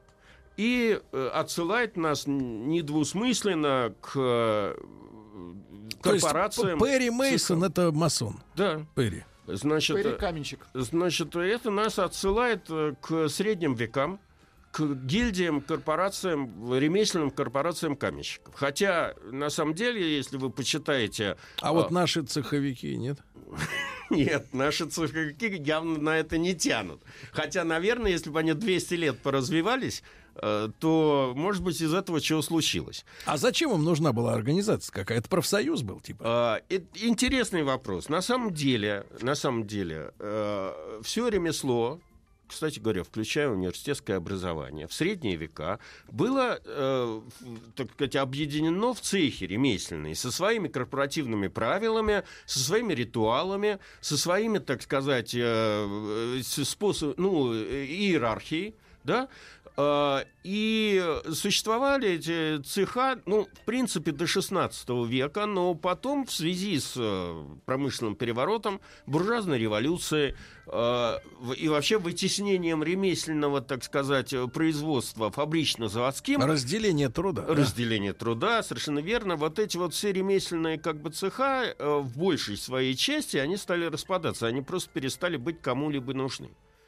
Правда, некоторые корпорации остались. Вот наша университетская корпорация, например, которая ведет свое начало от такого же цехового дела. И там, э, как и у современных масонок, сохранялись э, вот эти вот посвящения. Значит, там ученик, подмастерье, мастер, вот эти вот все, которые ведутся. И, и- а у нас это все студент, бакалавр, магистр, доктор. И, д- акты, которые в университетах происходят ежегодно. Это все дань вот этим с- с- средневековым традициям, на самом деле. Хотя она внешняя исключительно. Теперь что происходит с этими вольными каменщиками? А, Где-то с 16 века приток ремесленников в эти корпорации просто прекратился. Значит, ну, не шел народ уже в ремесленники. И поэтому а, в корпорации, э, сохранившиеся корпорации, стали приходить, э, ну, как бы это сказать, принятые братья. То есть люди, которые к э, в- ремеслу не имели никакого отношения, но зато обладали связями, богатством, э, влиянием. И, и вообще хотели как бы некого, э, ну, как, как бы это сказать... эм, Развиваться хотели. Да, ну, не только, не только развиваться, им связи были нужны. А, И таким образом вот эти вот, значит, э, уцелевшие цеха, не только каменщиков, но и других э, ре- ремесел, но в основном... А каменщик это в буквальном смысле каменщик. Да, значит, э, они превратились, ну, в подобие, э, ну, англичане очень любят, мужских клубов. В хорошем понимании этого слова. Ну, сразу. череп и кости. Да. Хороший Вот. А, Значит, э, где можно было что-то обсуждать, что-то изучать. что-то Дотереть. там- Дотереть. Совершенно верно. Вот. И, в общем, и эти все как бы клубы или общества, скажем так, могли бы так дальше и развиваться, э, принимать туда новых членов. Э, Более того, э, люди, которые туда стали приходить, они обладали определенным богатством, связями, и поэтому вот эти вот клубы стали как бы это привлекать большое количество членов тем, теми возможностями потенциальными, которые... Влиятельностью. Да, влиятельностью элементарно. Значит, э, и было только вре- делом времени, чтобы кто-нибудь не решил использовать вот эти вот как бы связи и эти общества в каких-нибудь более эгоистических целях. Ну, типа наживы или политического влияния, или смены власти и тому подобное. Очень удобно, потому что эти общества сохраняли закры- закрытый характер, они были связаны определенными ритуалами, тайной и, и, э, посвящением. Вот. Э, Очень удобно осуществлять какие-то свои там, значит, э, дела. А, Я сознательно уклоняюсь здесь о, о рассказе, о рассказе об идеологии и философии масонства. Это отдельная большая тема. А, Значит, Ну, э, хорошая философия. ну, я только скажу, что существуют Так, в разные двух ветви. словах-то. При- В двух словах. Прилично или нет? Ну, есть эзотерическое масонство, которое подчеркивает процесс, вот, который должен заставить члена этой масонской ложи перейти от внешней тьмы к внутреннему свету. Значит, есть христианское масонство, которое задумано как углубление христианской духовности Так. и требует от своих членов значит, большего посвя- ну, как бы, пос- Религиозности. религиозной такой посвященности. Значит, есть либеральное масонство, а, которое утверждает, что является прогрессом и вообще символической практикой гражданской и моральной рефлексии. Значит, есть масонство... Это из серии «Мы вас научим жить»? Да, да, да, да, да.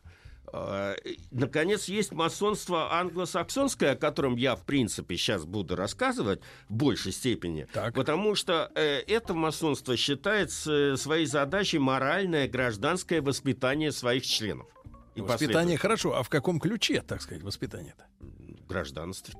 Гражданственности, патриотизма. А, патриотизм. Да, да. То есть из серии, из серии- исследования нет, то есть из серии, например, э, э, как я читал, что любой англичанин, да, там, там еще 200 лет назад, не знаю, как сейчас, может быть, они немножко расслабились, но любой англичанин, выезжая за границу, он как бы автоматически мысленно вставал на службу интересов Британской империи, да? Да, Ну, но только шпионаж, у влияние. масонов б- более Не, не, я имею в виду, а, а- а, и, значит, и патриотом, а вот всем остальным остальным в патриотизме отказано. То есть вот мы, мы англичане патриоты, а вы Ну, вот свою родину при- любить не должны. Примерно. Это совпадало иногда вот с тем, что вы говорите. Иногда это было более универсальные какие-то, значит, ценности. Но, в принципе, это в этом направлении. Значит, то же самое могу сказать о легендарной истории масонства, потому что э, то, что я вам сейчас рассказываю, это исторически достоверные факты. А если брать вообще легенды об основании масонства, что, что тут только можно не найти. И тамплиеры, о которых мы с вами говорили, которые якобы на Ближнем Востоке пообщались с каббалистами, Мгм. и после этого вот у них возникли Попали- эти тайные практики и тому подобное. Да. И строительство храма Соломона, э, из-за чего масоны очень ценят разные ритуалы, связ... ну и эти все э, предметы, связанные с, э, именно с архитектурой и строительством. Вообще их главная ложа, заседая, где они заседают, она называется храмом. Понимаете? Еще довольно много разных историй. Но определенно, если говорить научно, э, можно сказать, что они возникли все-таки из этих цеховых корпораций. Значит, э, э, мы хорошо знаем сегодня, что как бы и в, и в прошлые века и богатство, и деньги, они не любят публичности, и, соответственно, как я уже сказал, эти люди, те, кто вновь пришедшие братья, они хотели не просто так научиться жизни. То есть, то есть шоу-бизнес это полная альтернатива масонству. Все Ну, на показ. Да, это все на показ. Значит, эти стремились сделать это все келейно, тайно и тому подобное. Значит, э, и так бы это все происходило довольно долго, если бы не политические события в Англии, которые произошли как раз в конце 17 века. Все это совпало с разрушением системы гильдий, промышленным переворотом.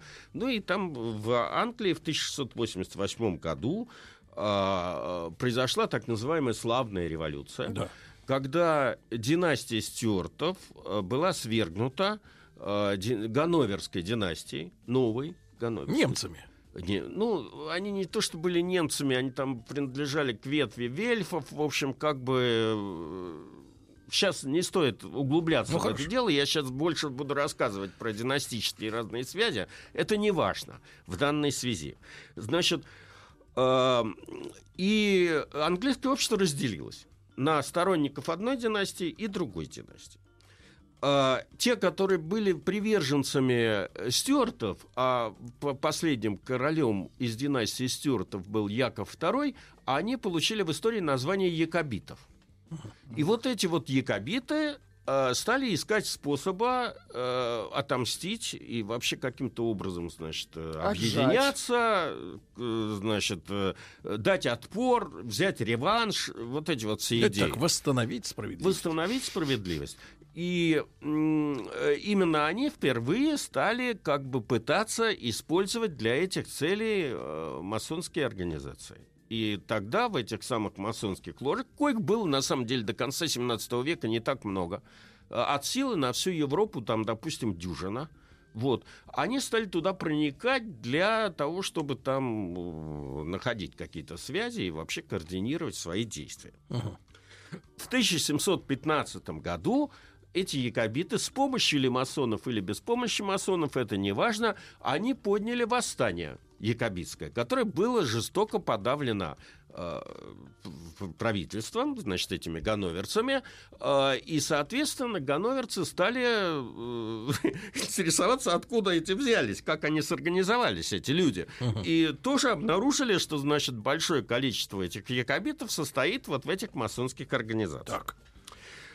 А, значит, э, в общем, э, поскольку, насколько я понимаю, тогда еще не существовало централизованной системы госбезопасности в Англии, как бы так сказать, Ми, Ми-6 сейчас, да, или там Ми-16, то они решили ответить якобитам их же оружием. И Они стали- тоже стали просачиваться? Да, они стали создавать собственные ложи. В цеховики. Мгм. Тоже, и тоже, значит, э, устраивать вот эти вот в общем, к исходу, к, к, э, началу XVIII века вся Англия и Шотландия оказалась покрыта сетью масонских лож. Э, В одних ложах преобладали якобиты, в других ганноверцы. Значит, эм, э, теперь, э, э, когда между этими ложами началось противостояние, пока идейное, невооруженное, а, но, видимо, якобиты, поскольку у них была фора по времени какая-то, э, то ганноверцы считали себя более слабыми в этой борьбе, и поэтому они решили каким-то образом э, контролировать, контролировать якобитов. И это они решили делать не более не менее как, создав великую ложу Англии, английскую. И всех под себя. И всех под себя подгрести, если говорить современным языком. Значит, э, в итоге в 1717 году, в день одного из э, почитаемых масонами святого, покровителя масонского движения, э, Иоанна Крестителя, состоялась встреча представителей всех масонских лож Англии. Э, Произошло это в таверне «Гуси Вертел». Э, Не спрашивайте меня. Здание сохранилось до сих пор, на самом деле, в Лондоне. Вот. Это в районе Ковент-Гарден. А, После сложных, долгих переговоров в итоге об- объединенная Великая Ложа Англии была создана. И теперь, значит, эти якобиты вынуждены были соотносить свои действия вот с этими, значит, э, более, более крупными, э, э, как бы по, по градусу По чинами градусу. масонскими, вот, и, соответственно, скрывать свои замыслы от зорких глаз вот этих вот ганноверцев. Те, в свою очередь, после некоторого перерыва, вызванного своей победой, значит, и ослаблением натиска, решили продолжать давить якобитов. И более того, они приняли специальный регламент, называемый, так называемая книга Конституции, которая обязывала всех масонов подчиняться легитимному прави- э, ну, правлению вот этой вот всей э, ложи. А якобиты-то не понимали, к а чему через, дело-то идет? через это и легитимному правительству, понимаете? То есть они пытались эту общественную, по сути дела, а- организацию подгрести под э, английское правительство. А, причем э, попытки улизнуть э, от этого всевидящего ока со стороны якобитов э, вело, в свою очередь, к появлению новых масонских лож, которые как бы эти все ответвления пытались купировать. Мгм. Понимаете? Вот. Причем, поскольку э, Великобритания и Шотландия, то есть Англия и Шотландия превратились в Великобританию только в э, 1708 году, то э, якобиты ломанули в Шотландию. И создали там большое количество лож, и там возникло вот это специальное, значит, э, как бы масонство шотландского обряда, который, кстати говоря, принадлежал Лефорт. И благодаря этому миссия Петра э, в Великом посольстве в какой-то степени обрела успех. Потому как, значит... То есть э, вы нас сейчас, Дмитрий Алексеевич, подводите, да, к таким э, к, да, к простым и понятным выводам. Визави, визави этого самого Петра в э, по- да. поездке по Дмитрий Англии. Алексеевич, Да. но мы тогда продолжим на следующей неделе. Дмитрий Алексеевич Гутнов, профессор Ну, МГУ. хорошо. Как масоны стали масонами? Мне сказали в редакции, что вы прочитали рассказ и хотели поговорить. Каждый индивид должен иметь свою правду характера. А у тебя? Это все правда. Правда. А сути нету. Какой суть? Основной сути. Основные идеи великих писателей. Дорогие друзья, э, наш проект «Основные идеи великих писателей». Сегодня с нами на прямой связи со студией Алексей Вдовин, доцент факультета гуманитарных наук, член ученого совета э, Высшей школы экономики. Алексей, доброе утро.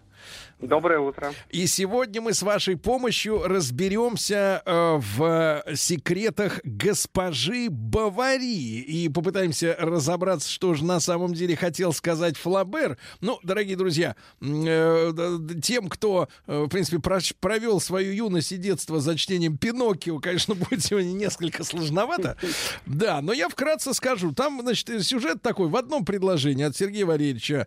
Э, Мужчина был замужем за старой э, ужасной женщиной, э, приехал на вызов, э, доктором был э, вырезать там какой-то прыщик, приехал по вызову, значит, э, в соседнее село, там увидел э, мадам. Ну и закрутилась. Закрутилась. Вот, э, э, да, я про- прошу прощения за вольности, закрутилась. Тут, э, значит, старуха внезапно как-то раз и умерла. Вот. И всем был хорош этот мужчина, взявший к себе мадам, М, да, Эму, да. И и вот, э, но только она выросла, к сожалению, на романтической литературе.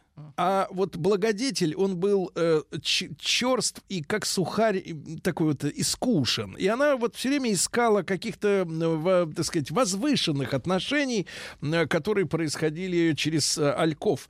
Э, вот. А в конце она умерла. Вот, собственно говоря, для тех, кто Пиноккио любил, в принципе, я скажу так, очень интересное на самом деле произведение. Алексей, вот если юмористически сказать, да, то у меня вывод такой простой, говоря даже, вы, вы естественно, парируете. А вывод такой, что для женщин очень вредно расти на романтической литературе. Очень, да. Они как-то вот э, забивают себе голову э, вот ненужными иллюзиями, которые к реальной практической и хорошей обеспеченной жизни не имеют отношения и портят всю, так сказать, ситуацию. Но это юмор. А вот на самом деле, конечно, Алексей.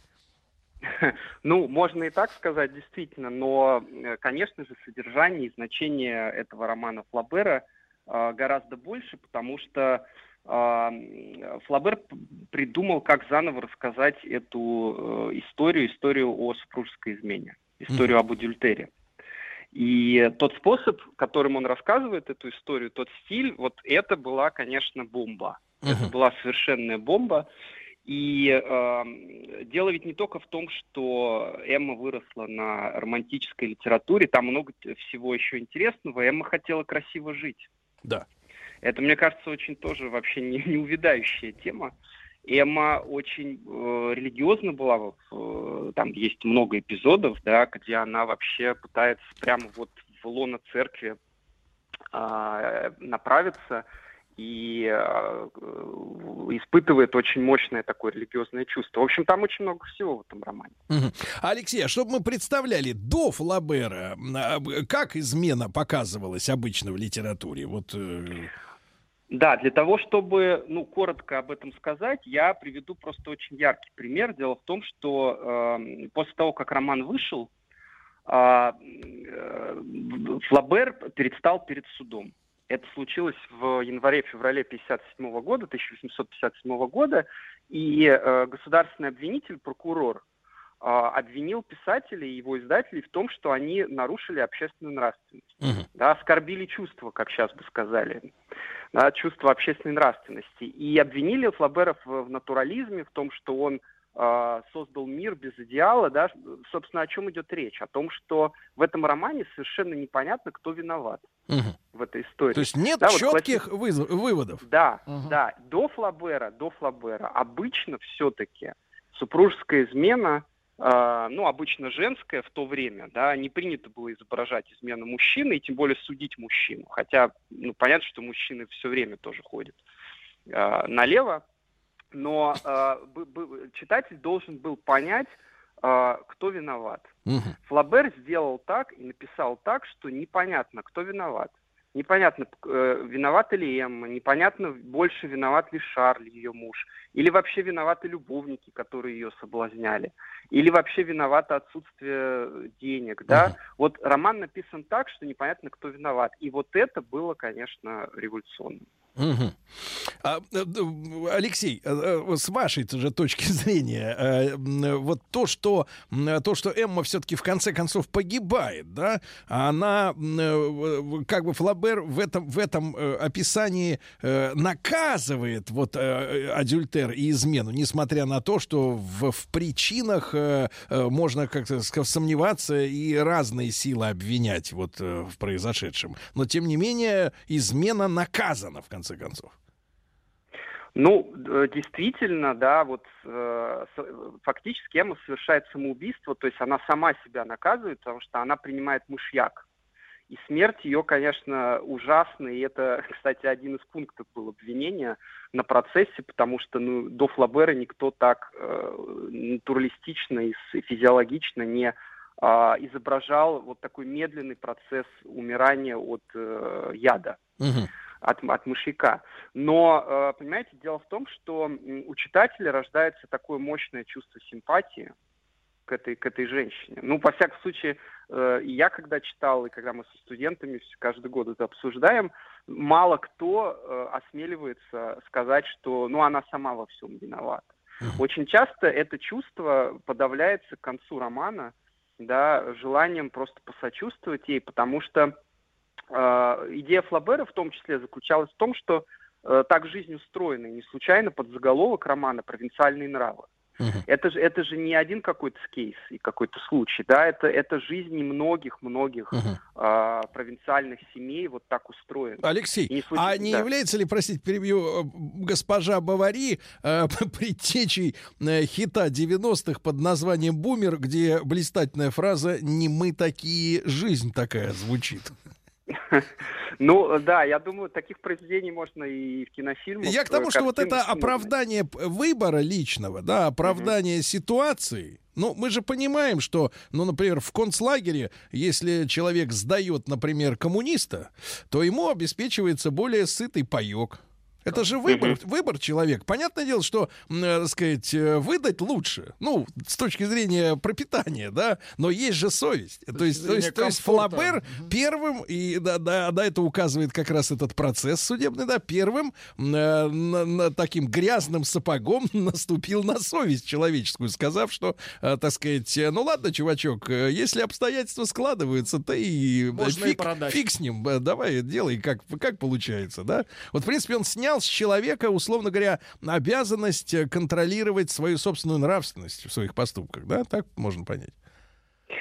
Ну, нет, я все-таки думаю, что вот здесь э, важнее то, что вы сказали ранее, о том, что, собственно, очень важную роль в романе играет э, описание того, как, собственно, Эмма э, стала такой, да, как она сформировалась.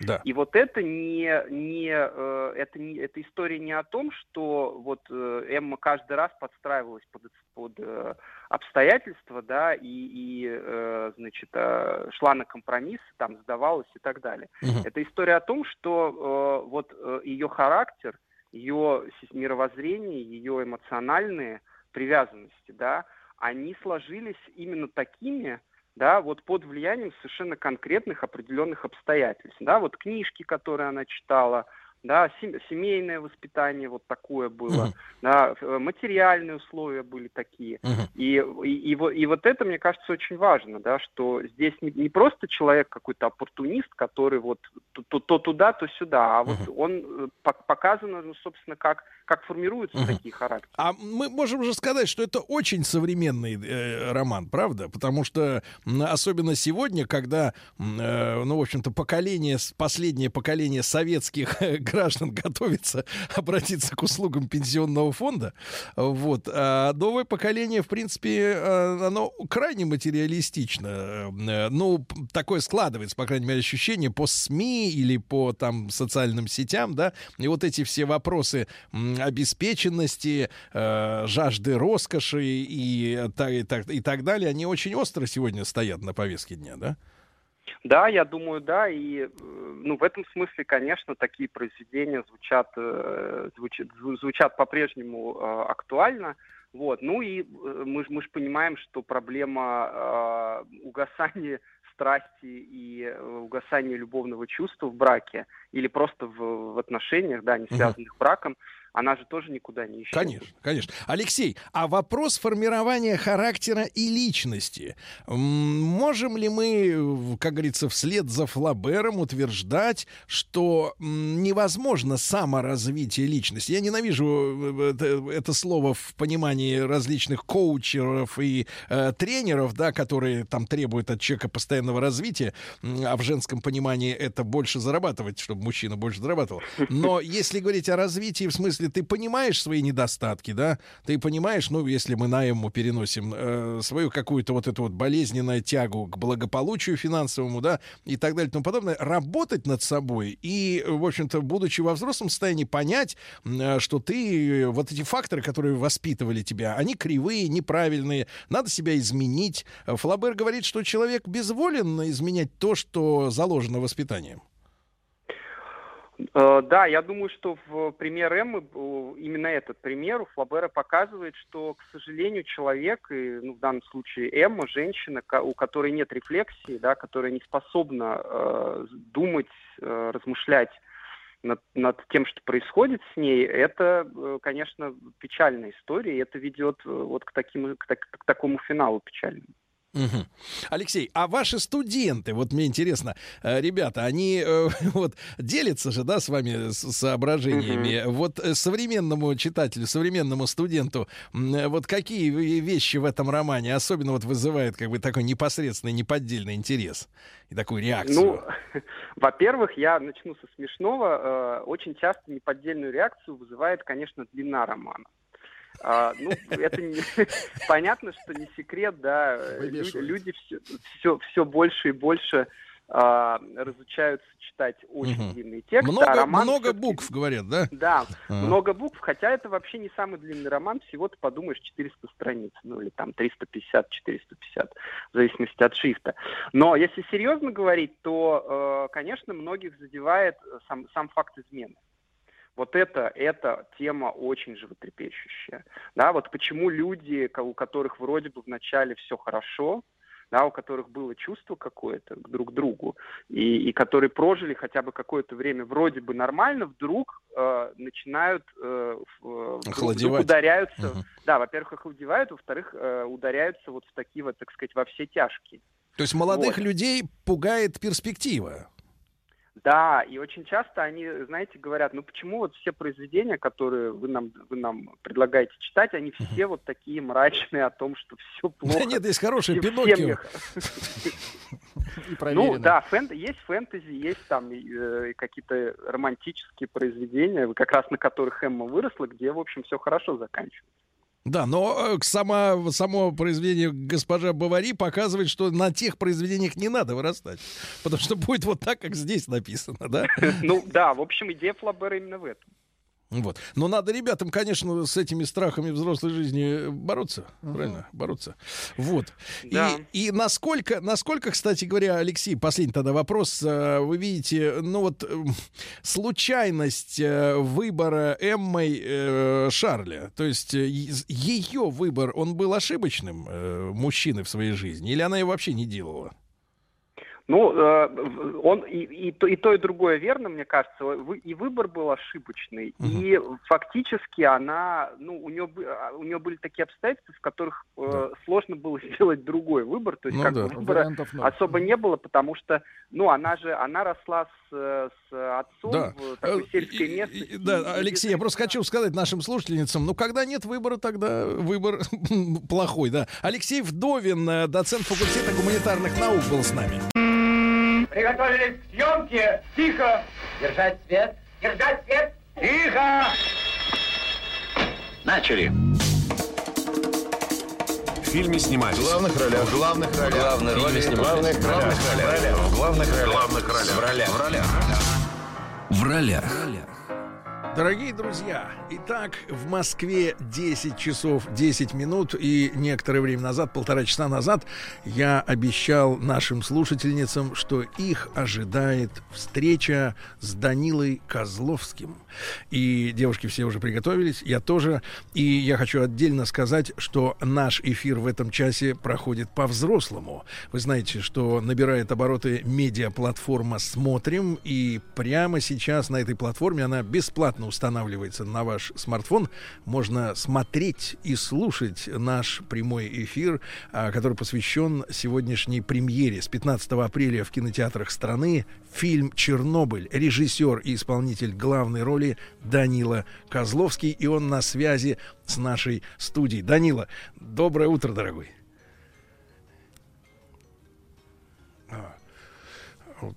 Сейчас я начну слушать, слышать Данилу, да, и тогда мы, собственно говоря, сможем поговорить. Данила Валерьевич, ну, мы э, прошлый раз с вами встречались на премьере, на закрытом премьере, на закрытой премьере фильма «Тренер». Да. Вот, та, вот, прекрасно слышу. Мы там познакомились, и я поделился с вами м, э, такой сентенцией, что тренер был фильмом, который программировал будущее. И действительно, и действительно после этого, после этой картины, э, вот ты знаешь, наши футболи, футболисты как-то начали играть по-новому. По крайней мере, во время чемпионата мира по футболу это произошло, и мы все болели за наших ребят. И я вот мысленно думал, что отчасти именно фильм "Тренер" как-то помог ребятам собраться. И вот новая картина. Данил Валерьевич, я хочу честно вам сказать. А, девушки очень много писали сегодня в наш эфирный чат, э, ждали встречи с вами. И я даже в эфире сказал такую мысль. Вот Козловский настоящий профессиональный актер. Он не набивает оскомину у зрителя. Он появляется тогда, когда нужно, а не светится во всех подряд фильмах и не надоедает зрителям. Поэтому я очень это ценю э, вас как в актере и как в режиссере. Данил, но если перейти к фильму, который вот сегодня выходит на самые широкие экраны, он называется «Чернобыль». А почему эта тема? Вот э, как, э, как вы э, получили это предложение и почему заинтересовались? Потому что вам э, на момент э, этого, этого чрезвычайного происшествия, этой катастрофы было, э, был один годик. Мне было 13. Да. Мне было 13, я это помню, эти события. А вот для вас что была та авария? Вот как вы ее воспринимали в, ну, в те годы, там, в своей, в своей ранней юности? Угу. С удовольствием отвечу на вопрос. Во-первых, спасибо огромное за, за, за, за добрые слова, это очень приятно, спасибо. И я действительно помню ту фразу, которую вы сказали после закрытого показа, и она мне тогда очень, очень понравилась, и я тогда надеялся, что будет так, и, в общем, не беру на себя ответственность ни в коем случае за успех нашей, нашей страны а, в, на, на чемпионате мира, а, но очень радуюсь, что успех был. Что касается фильма «Чернобыль», то изначально, конечно же, я не собирался вообще заниматься этой темой, у меня были другие художественные планы. И все, что я знал о Чернобыле до момента подготовки к фильму, это то, что я называю чернобыльская мифология, когда ты там, слышал про а, двуглавых телят, бегущих по лесу, про гигантские помидоры, огурцы, про всякую вот эту вот, так сказать, такую, ну, в общем, глупость, не имеющую никакого а, никакой, никакой правды. А, и когда я стал готовиться к фильму, то меня а, поразило, насколько, насколько за всем этим стоит, стоит человек. Потому что для меня понятие Чернобыль было такое, ну, некое такая некое что-то такое вот громадное, трагическое, страшное, безличностное совершенно. И когда я стал подробно заниматься этой темой, я увидел, какое количество судеб, жизней, историй там, а, сколько там было проявления вообще э, самопожертвования и героизма, какого такого ежесекундного, ежедневного. И какое там количество, конечно, удивительных судеб. И все это невероятно было а, все это по-своему невероятно кинематографично. Там вообще каждый отдельный эпизод заслуживает отдельного большого фильма. Вот. А что касается самого предложения, то изначальная идея принадлежит Александру Однянскому, моему партнеру, сопродюсеру картины. А он прислал мне некий текст, в котором я увидел несколько сцен, которые меня, в общем, ну, поразили своей драматичностью, своей пронзительностью. И мы с ним встретились, я обговорил свои условия, а, сказал сразу, что вы навряд, навряд ли согласитесь на эти условия, но давайте сейчас я вам их озвучу, и мы как бы расстанемся. На что он выслушал мои условия, сказал, да, давайте работать, только теперь давайте производить картину вместе. А, будем, так сказать, партнерами, продюсерами. Да. И э, дальше мы ударили по рукам и начали работать. Данила, ну, мы не будем делать вид, что эта тема не затрагивалась в кино. Я думаю, что все наши слушатели и, и зрители фильма «Чернобыль» твоего, да, они знают э, сериал «Чернобыль», который там пару-тройку лет назад прошел. Ну, какие выводы можно сделать из того фильма? Что э, советская система прогнила, там главная сентенция, да, антиядерная пропаганда, ну, что, мол, ядерная, так сказать, энергия, энергетика — это плохо, вот, и, в общем-то, и все. Ну, да, там были -то тоже показаны люди конкретные, но многие из них -то достаточно уродливые и э, отталкивающие, я имею в виду руководящие сотрудники. Вот когда вы э, с Александром Ефимовичем, э, он, кстати, будет в нашем эфире в следующей половине часа, вот взялись за, за сценарий, за продюсирование, вот у вас какая главная была задача? Что вы хотели рассказать об этой катастрофе, а, вот от себя? Ну, если сравнивать, э, скажем, с сериалом наших э, заокеанских коллег, к которым я отношусь с большим уважением, что они вообще подняли эту тему и довольно, с моей точки зрения, э, ну, как попытались максимально там подробно, деликатно и с уважением к людям отнестись к этому.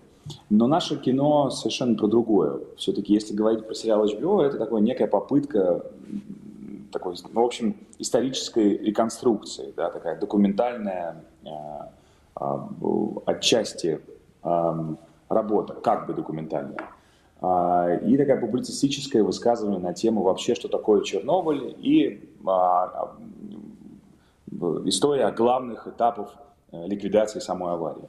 Наше же кино про очень конкретных людей, про очень конкретные судьбы, про конкретную семью, а, которая жила своей жизнью. И в, в, врезается Чернобыльская катастрофа, которая полностью меняет их дальнейшее существование, полностью меняет самих героев, а, которая ставит перед ними определенные выборы, на которые они должны решиться, а, который заставляет их по-другому, в общем, переоценивать и, и себя, и свои отношения. И, в общем, это история про то, как они справляются или не справляются, про их страхи, про их сомнения, про, в общем, все то человеческое, что, как мне, как мне на сегодняшний день кажется это важным и, и, и гораздо интереснее, чем просто, там, условно говоря, а, высказываться о там, государственной машине лжи или находить виноватых это все тоже, mm-hmm. я, я понимаю, почему это и важно, и интересно для кинематографистов, но для меня сегодня история про конкретную семью, про, про их личную драму, про их любовь, про их э, отношения э, на фоне глобальной катастрофы гораздо э, для меня сегодня важнее и интереснее. Данил, вот и как... в этом смысле мы предлагаем зрителю испытать эмоциональные переживания вместе с героями, uh-huh. а не просто э, рассказать о том, что, что, что произошло в uh-huh. Чернобыле. Наши герои являются как бы проводниками во всей этой истории. Мы предлагаем просто на два часа э, эмоционально пережить их э, кусок жизни. Да. Данила, я, я напомню, друзья мои, сегодня 15 апреля стартует во, в лучших кинотеатрах страны стартует фильм «Чернобыль». Э, продюсер и исполнитель главной роли Данила Козловский сейчас с нами э, в прямом эфире на радиостанции «Маяк» и в, на медиаплатформе «Смотрим». Да, так вот, Данил, я помню публикации тех лет, я был мальчиком интересующимся, так сказать, э, публицистикой уже в то время, хотя мне было 13 лет, я помню эти трагические истории пожарных, э, эти судьбы, эти люди, которые гибли, они сгорали просто, да, за считанные дни. Скажи, пожалуйста, а насколько вот герои твоей картины, они м, биографичные э, в отношении тех э, реальных судеб, которые происходят? Mm-hmm. Я понимаю, что художник, он делает составной портрет, да, такой вот общий, mm-hmm. да, собирательный образ. Но, тем не менее, конкретные вот истории, случаи, они вошли в фильм в твой? Мы сознательно э, даем титр в начале картины, что кино вдохновлено реальным событием, которое произошло в 1986 году но а, судьбы персонажей, да, и их история это, это вымышленные образы. При том, что а, когда мы готовились, когда я готовился к фильму, то я встречался с большим количеством ликвидаторов, чернобыльцев, и там, знакомился с материалами, и архивными документами, и из, из художественной литературы, безусловно. Конечно, э, несмотря на вымышленность наших героев, они э, во многом основаны и вдохновлены реальными судьбами.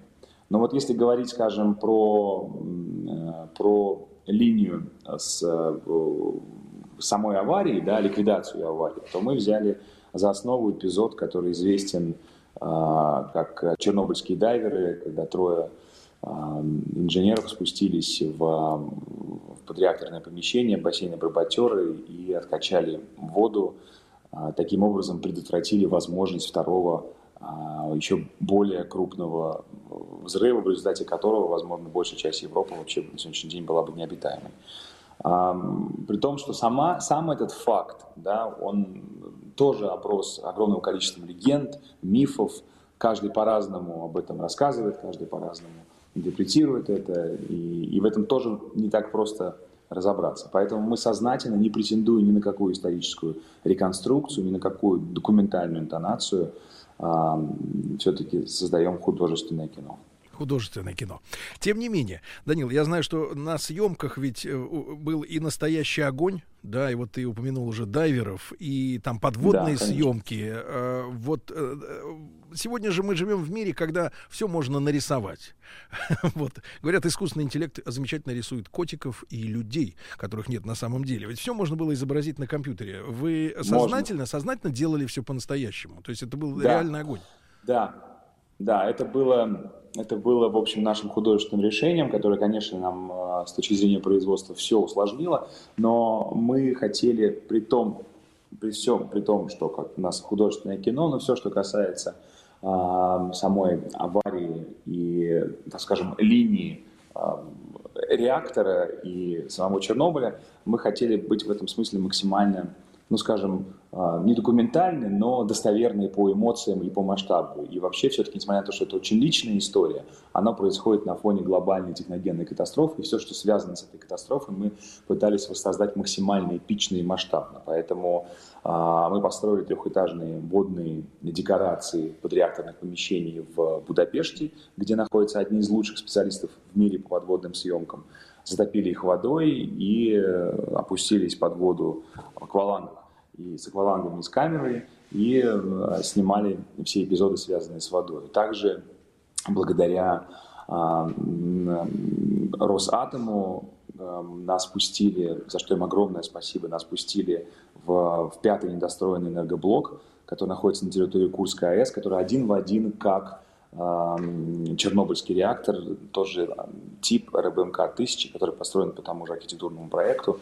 И это, конечно, было совершенно удивительно, потому что кинематографисты, в принципе, не пускают на такие объекты стратегической важности нас пустили, и в этом смысле нам удалось избежать постройки, в общем, там, декораций или съемок на зеленом фоне, на фоне хромакея. Да. Все, что нам оставалось, это насытить все это людьми, реальными пожарными, которые а, были из, из Курчатова, из Курской области, а, историческим транспортом, который мы искали по всей стране, а, огромным количеством пиротехники, все это дело зажечь и начать снимать. И в этом смысле эта сцена а, сложилось, как мне кажется, максимально достоверно с точки зрения пожара и всех составляющих. Да. Данил, важный вопрос. Я долго к нему готовился, формулировал, как бы так поэлегантней его задать, и задам его следующим образом.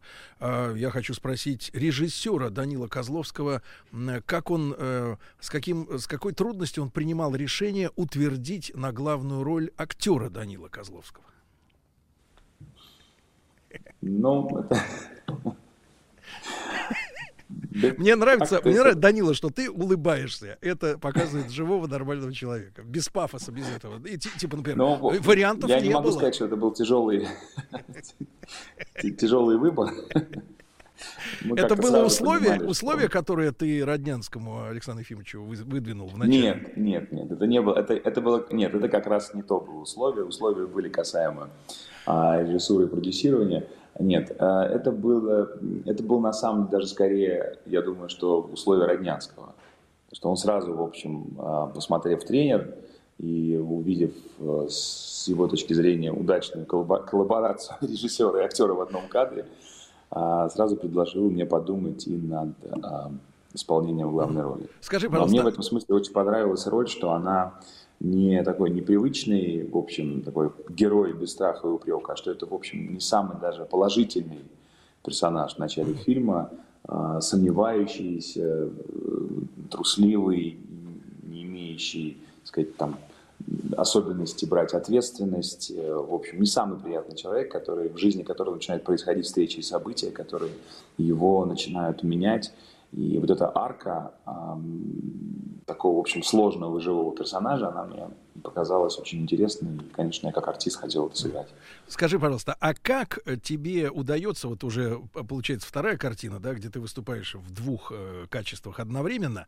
Э, мы знаем очень много при, примеров, когда исполнители становятся сами себе начальниками, и многие дела ут, затухают, гаснут, да, потому что появляется снисхождение к себе и так далее. Как ты удерживаешь вот планку э, того, чтобы быть к себе критичным одновременно со стороны?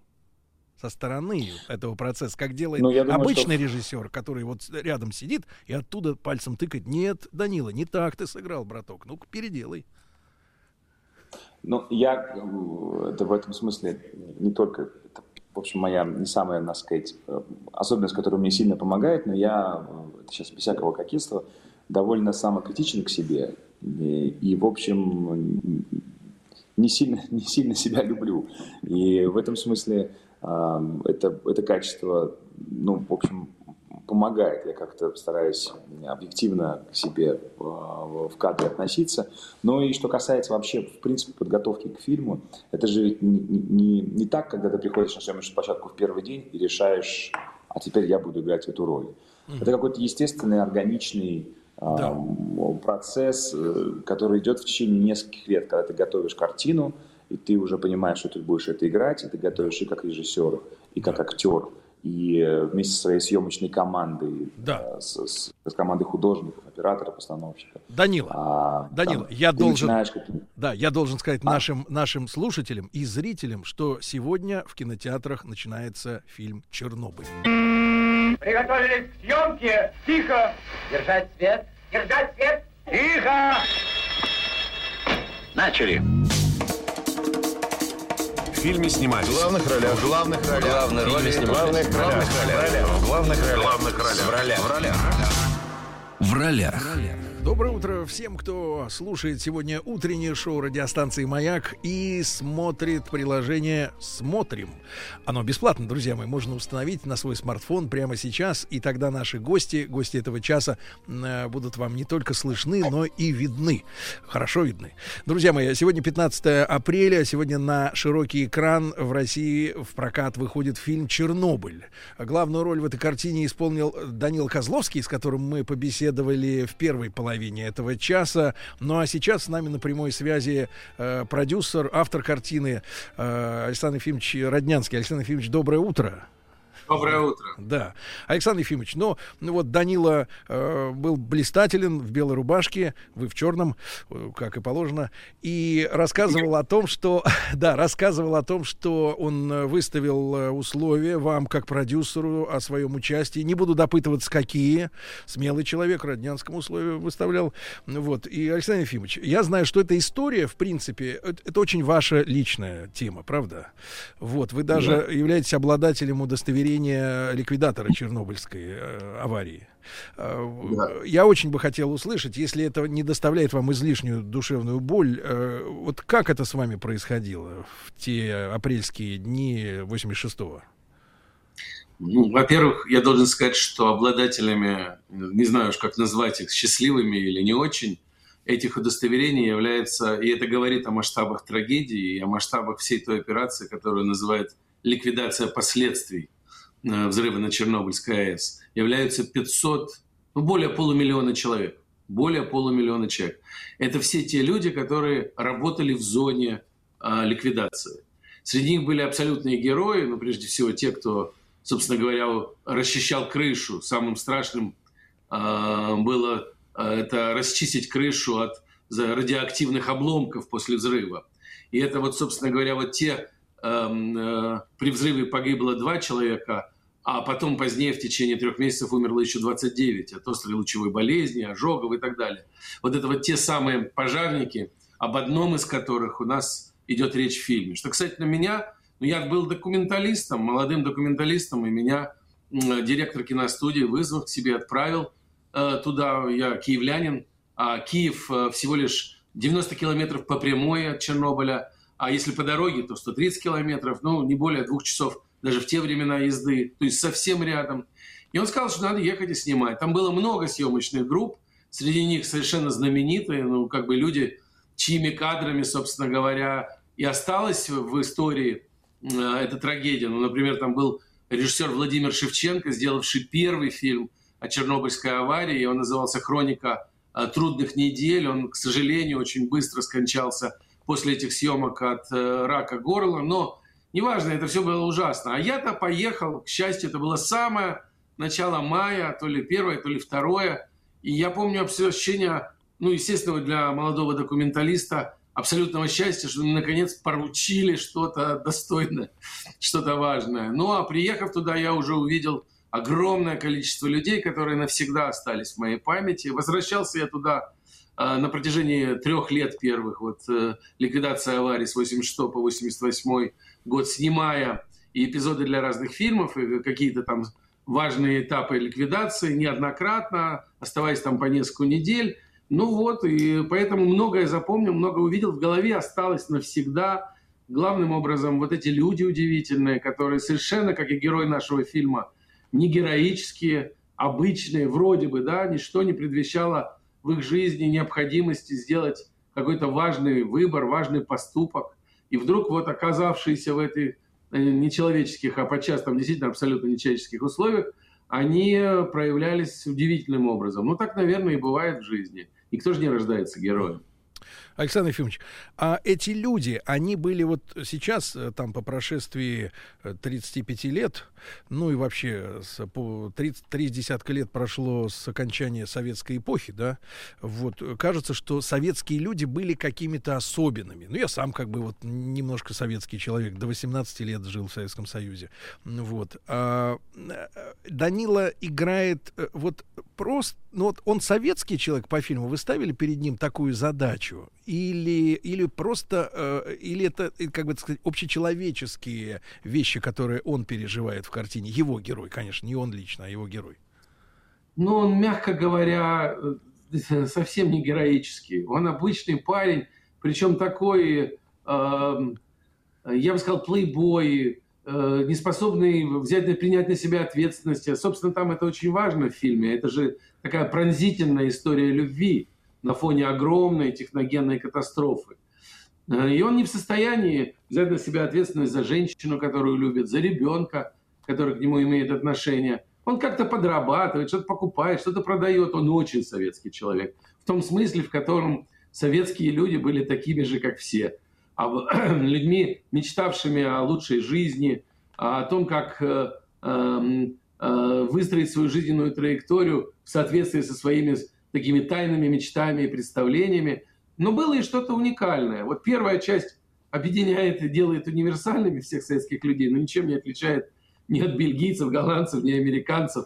А вот вторая часть, вот что-то странное в отношениях, объединявшее огромное количество людей и делавшее ну, совершенно невозможным проявить там трусость, слабость на фоне, ряд, когда рядом с товарищами. И вот это вот какая-то странная вещь, она, наверное, действительно была характерна для тех, кто вырос в условиях ну, вот этой вот советской эпохи, может быть, где-то излишне, излишне э, ну, нарочито и назидательно, но, безусловно, проповедовавшие очень гуманистические ценности, как минимум на словах. Но очень часто, э, может быть, сама система была бюрократичной и несправедливой, и во многом она и э, э, завершила свое существование в силу огромного количества обстоятельств, но с людьми-то было многое в порядке, люди-то были и э, честными внутренне, и старавшимися э, объединиться перед лицом опасности, и не видевшими разницы между друг другом все там национальной, этнической, религиозной. Ну вот то, о чем, так сказать, так долго говорили об почве, о единой исторической, новой исторической общности, советском народе. Да. Это казалось тогда реальностью. Но в фильме нет ностальгии по Советскому Союзу. Есть попытка сделать аутентично, передать ощущение того мира, в котором жили эти люди. И он подчас, мне кажется, узнаваем. Не только потому, что они носят вещи а, того времени. Это, кстати сказать, винтажные вещи, они все оттуда. А, вот. Не только потому, что это квартирки, а, причем вы же понимаете, что Припять, то есть городок атомщиков, это такая лучшая часть советской жизни. Там жили очень хорошо, там в магазинах продавалось много больше, чем в обычных городах, обычных городах Советского Союза. Там давали вот парикмахерше двухкомнатную квартиру могла получить. Там, в общем, жило 50 тысяч человек в условиях, ну, очень качественных. Ну вот, и, соответственно, это вот такой советский мир. Угу. Может быть, его лучшая часть. Александр Ефимович, а вот э, сама манера съемки, э, я поскольку еще не смотрел, хочу э, в кинотеатре спокойно посмотреть, так сказать, э, может быть, наедине с самим собой и со своими воспоминаниями о том времени. Вот. А э, в этом фильме это, не только антураж и аутентичные вещи, как сейчас принято говорить, да, из той эпохи настоящие, но вот сама манера съемок. Вы ставили себе задачу и Даниле, э, чтобы манера съемок и монтаж, да, были бы не современными с, той, с точки зрения, что сейчас все клиповое, да, то есть две секунды кадр висит, уже зритель устал, давай, давай следующий. Вот э, именно с помощью э, как бы видео, самой картинки, вы пытались передать вот ту эпоху именно зрительно? Нет, это, этот фильм сделан совершенно иначе. Он, мне кажется, он современный в хорошем смысле, он не клиповый. Клиповость подразумевает отсутствие или слабость драматургии, недостаточное внимание к человеческим проявлениям, к психологии, к сложности человеческих характеров. Здесь же все иначе. Во-первых, я должен сказать честно, на мой взгляд, операторская работа фильма, и это общее такое как бы мнение, абсолютно выдающееся. Фильм сняла одна, наверное, из самых талантливых э, творческих э, э, персонажей, позволю себе сказать так, э, оператор э, Ксения Середа. Ей 26 лет. Она до этого сняла сериал «Звоните Ди Каприо». Она сняла кинофильмы «Кислород» и э, «Дылда» Кантемиру Балагову. И уже заявила о себе совершенно феерическим образом. Но «Чернобыль» сложнейший фильм. Его 26-летняя молодая женщина удивительным образом справилась с этой работой. Это не картина под Советский Союз. И она не снята в стиле, там, скажем, 80-х годов. Она снята нервно, она снята очень часто такой как бы подвижной камерой. В ней есть энергия, сила и э, чувство Данилы. Это в принципе, я всегда, когда пытаюсь говорить о фильме, упоминаю следующее. В так называемых отечественных блокбастерах, ну то есть о фильмах, претендующих на многомиллионную аудиторию, э, всегда жанровых картинах всегда не очень различим автор. Это всегда коллективная работа. Но тут не, не принято говорить об этих картинах, как о фильме такого-то конкретно человека. Мне кажется, «Чернобыль» — это авторский фильм внутри жанрового сегмента нашего кино. В нем есть такая личность э, Данилы Козловского с его нежностью, с его страстью, с его чувством. Мне кажется, это очень важное обстоятельство. И камера передала это чувство она очень неожиданна. Она может обращать внимание постоянно на детали, на какие-то самые неочевидные вещи, на руку, на то, как двигается человек. Она приближается и рассматривает лицо постоянно. Там очень много людей. Я, мне кажется, что вот сцены, которые связаны с катастрофой, с пожаром, а вот первыми, когда прибывает, вы не видели, и я не буду, естественно, спойлерить и рассказывать, что происходит в фильме, но это очень сильные э, сцены. Равно как и сцены в больнице, куда там попадают позднее наши герои и так далее, и так далее. И в них есть вот этот нерв, и это огромное количество людей. Ощущение массы, масштаба. Причем не желание там проявить это в фильме, благодаря, ну, как бы э, аттракционно. Нет, это желание всмотреться в людей, которые вдруг оказались, ну, очень часто с чернобыльскую ликвидацию сравнивали с войной. Ну, понятно. Просто ситуация э, настолько как бы знакомая и не столько неожиданная, но а, да еще в условиях пустого города, быстро опустевшего. На следующий день вывезли там всех практически на сутки, чуть опоздав, естественно, но вывезли всех, всех кто жил э, в Припяти. Но вот это ощущение нерва постоянного, оно присутствует. Мне кажется, вот эти два часа фильма, они поэтому и проходят так быстро и так держат аудиторию, потому что в нем за ним есть и ритм, и нерв. Поэтому это не клиповость, но это, безусловно, такая, как знаете, как в джазе хорошем бывает – нервная внутренняя интонация. Угу. Александр Ефимович, и вопрос, который не могу не задать. Почему Данила?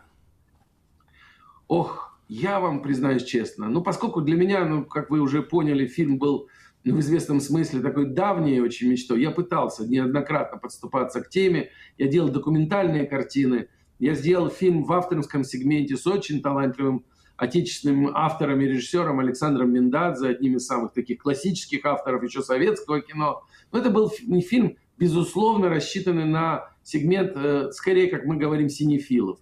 Мечтал же всегда о фильме, способном предложить зрителям сильное эмоциональное переживание. И, конечно же, перебирал в голове большое количество режиссеров, режиссеров, к которым обратиться и в которых ты можешь поверить. Александр Короткая реклама, да. и мы вернемся в наш эфир. Приготовились к съемке. Тихо. Держать свет. Держать свет. Тихо. Начали. В фильме снимались. В главных ролях. В главных ролях. Главные роли снимались. В главных ролях. В главных ролях. В главных ролях. В ролях. В ролях. В ролях. Амбиции волновать аудиторию. У нас огромное количество режиссеров этого стесняется боятся, пытаются выглядеть умными, лукавыми, образованными, какими угодно, но не эмоциональными. А среди тех, кто пытается делать жанровое кино, огромное количество необразованных и неподготовленных к тому, чтобы уважительно и с большим профессионализмом рассказывать полноценные истории. Задание Козловским я почувствовал в эту страсть волновать людей, дать возможность им идентифицироваться с героями и, подключившись к ним, прожить их жизнь. При этом он умный, образованный человек, один из лучших учеников и любимейший ученик а, блистательного театрального режиссера Льва Додина, глубоко вовлеченный в школу такого психологического театра. И поэтому я поверил, что с одной стороны у нас будет сильная психологическая история, с другой стороны эмоциональная, способная взволновать миллионы наших зрителей. Да. Александр Ефимович, спасибо за ответ. А, и вот э, вернемся, да, к вашему, к вашей, к вашей истории. Вам было 25 лет ведь, да, в 86-м да, году. И да. вы, вот, вот, если честно, вы осознавали, что вы рискуете, вот когда вы ехали туда на съемку? Вот кроме того, что были окрылены, наконец, вот, вот молодому документалисту дали э, возможность снять серьезную работу, да, я с профессиональной точки зрения понимаю. Но вот вы тогда не понимали, что это опасно?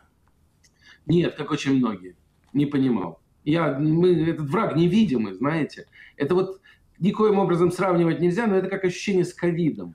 Вот как бы что-то происходит, но непонятно что, что это, где.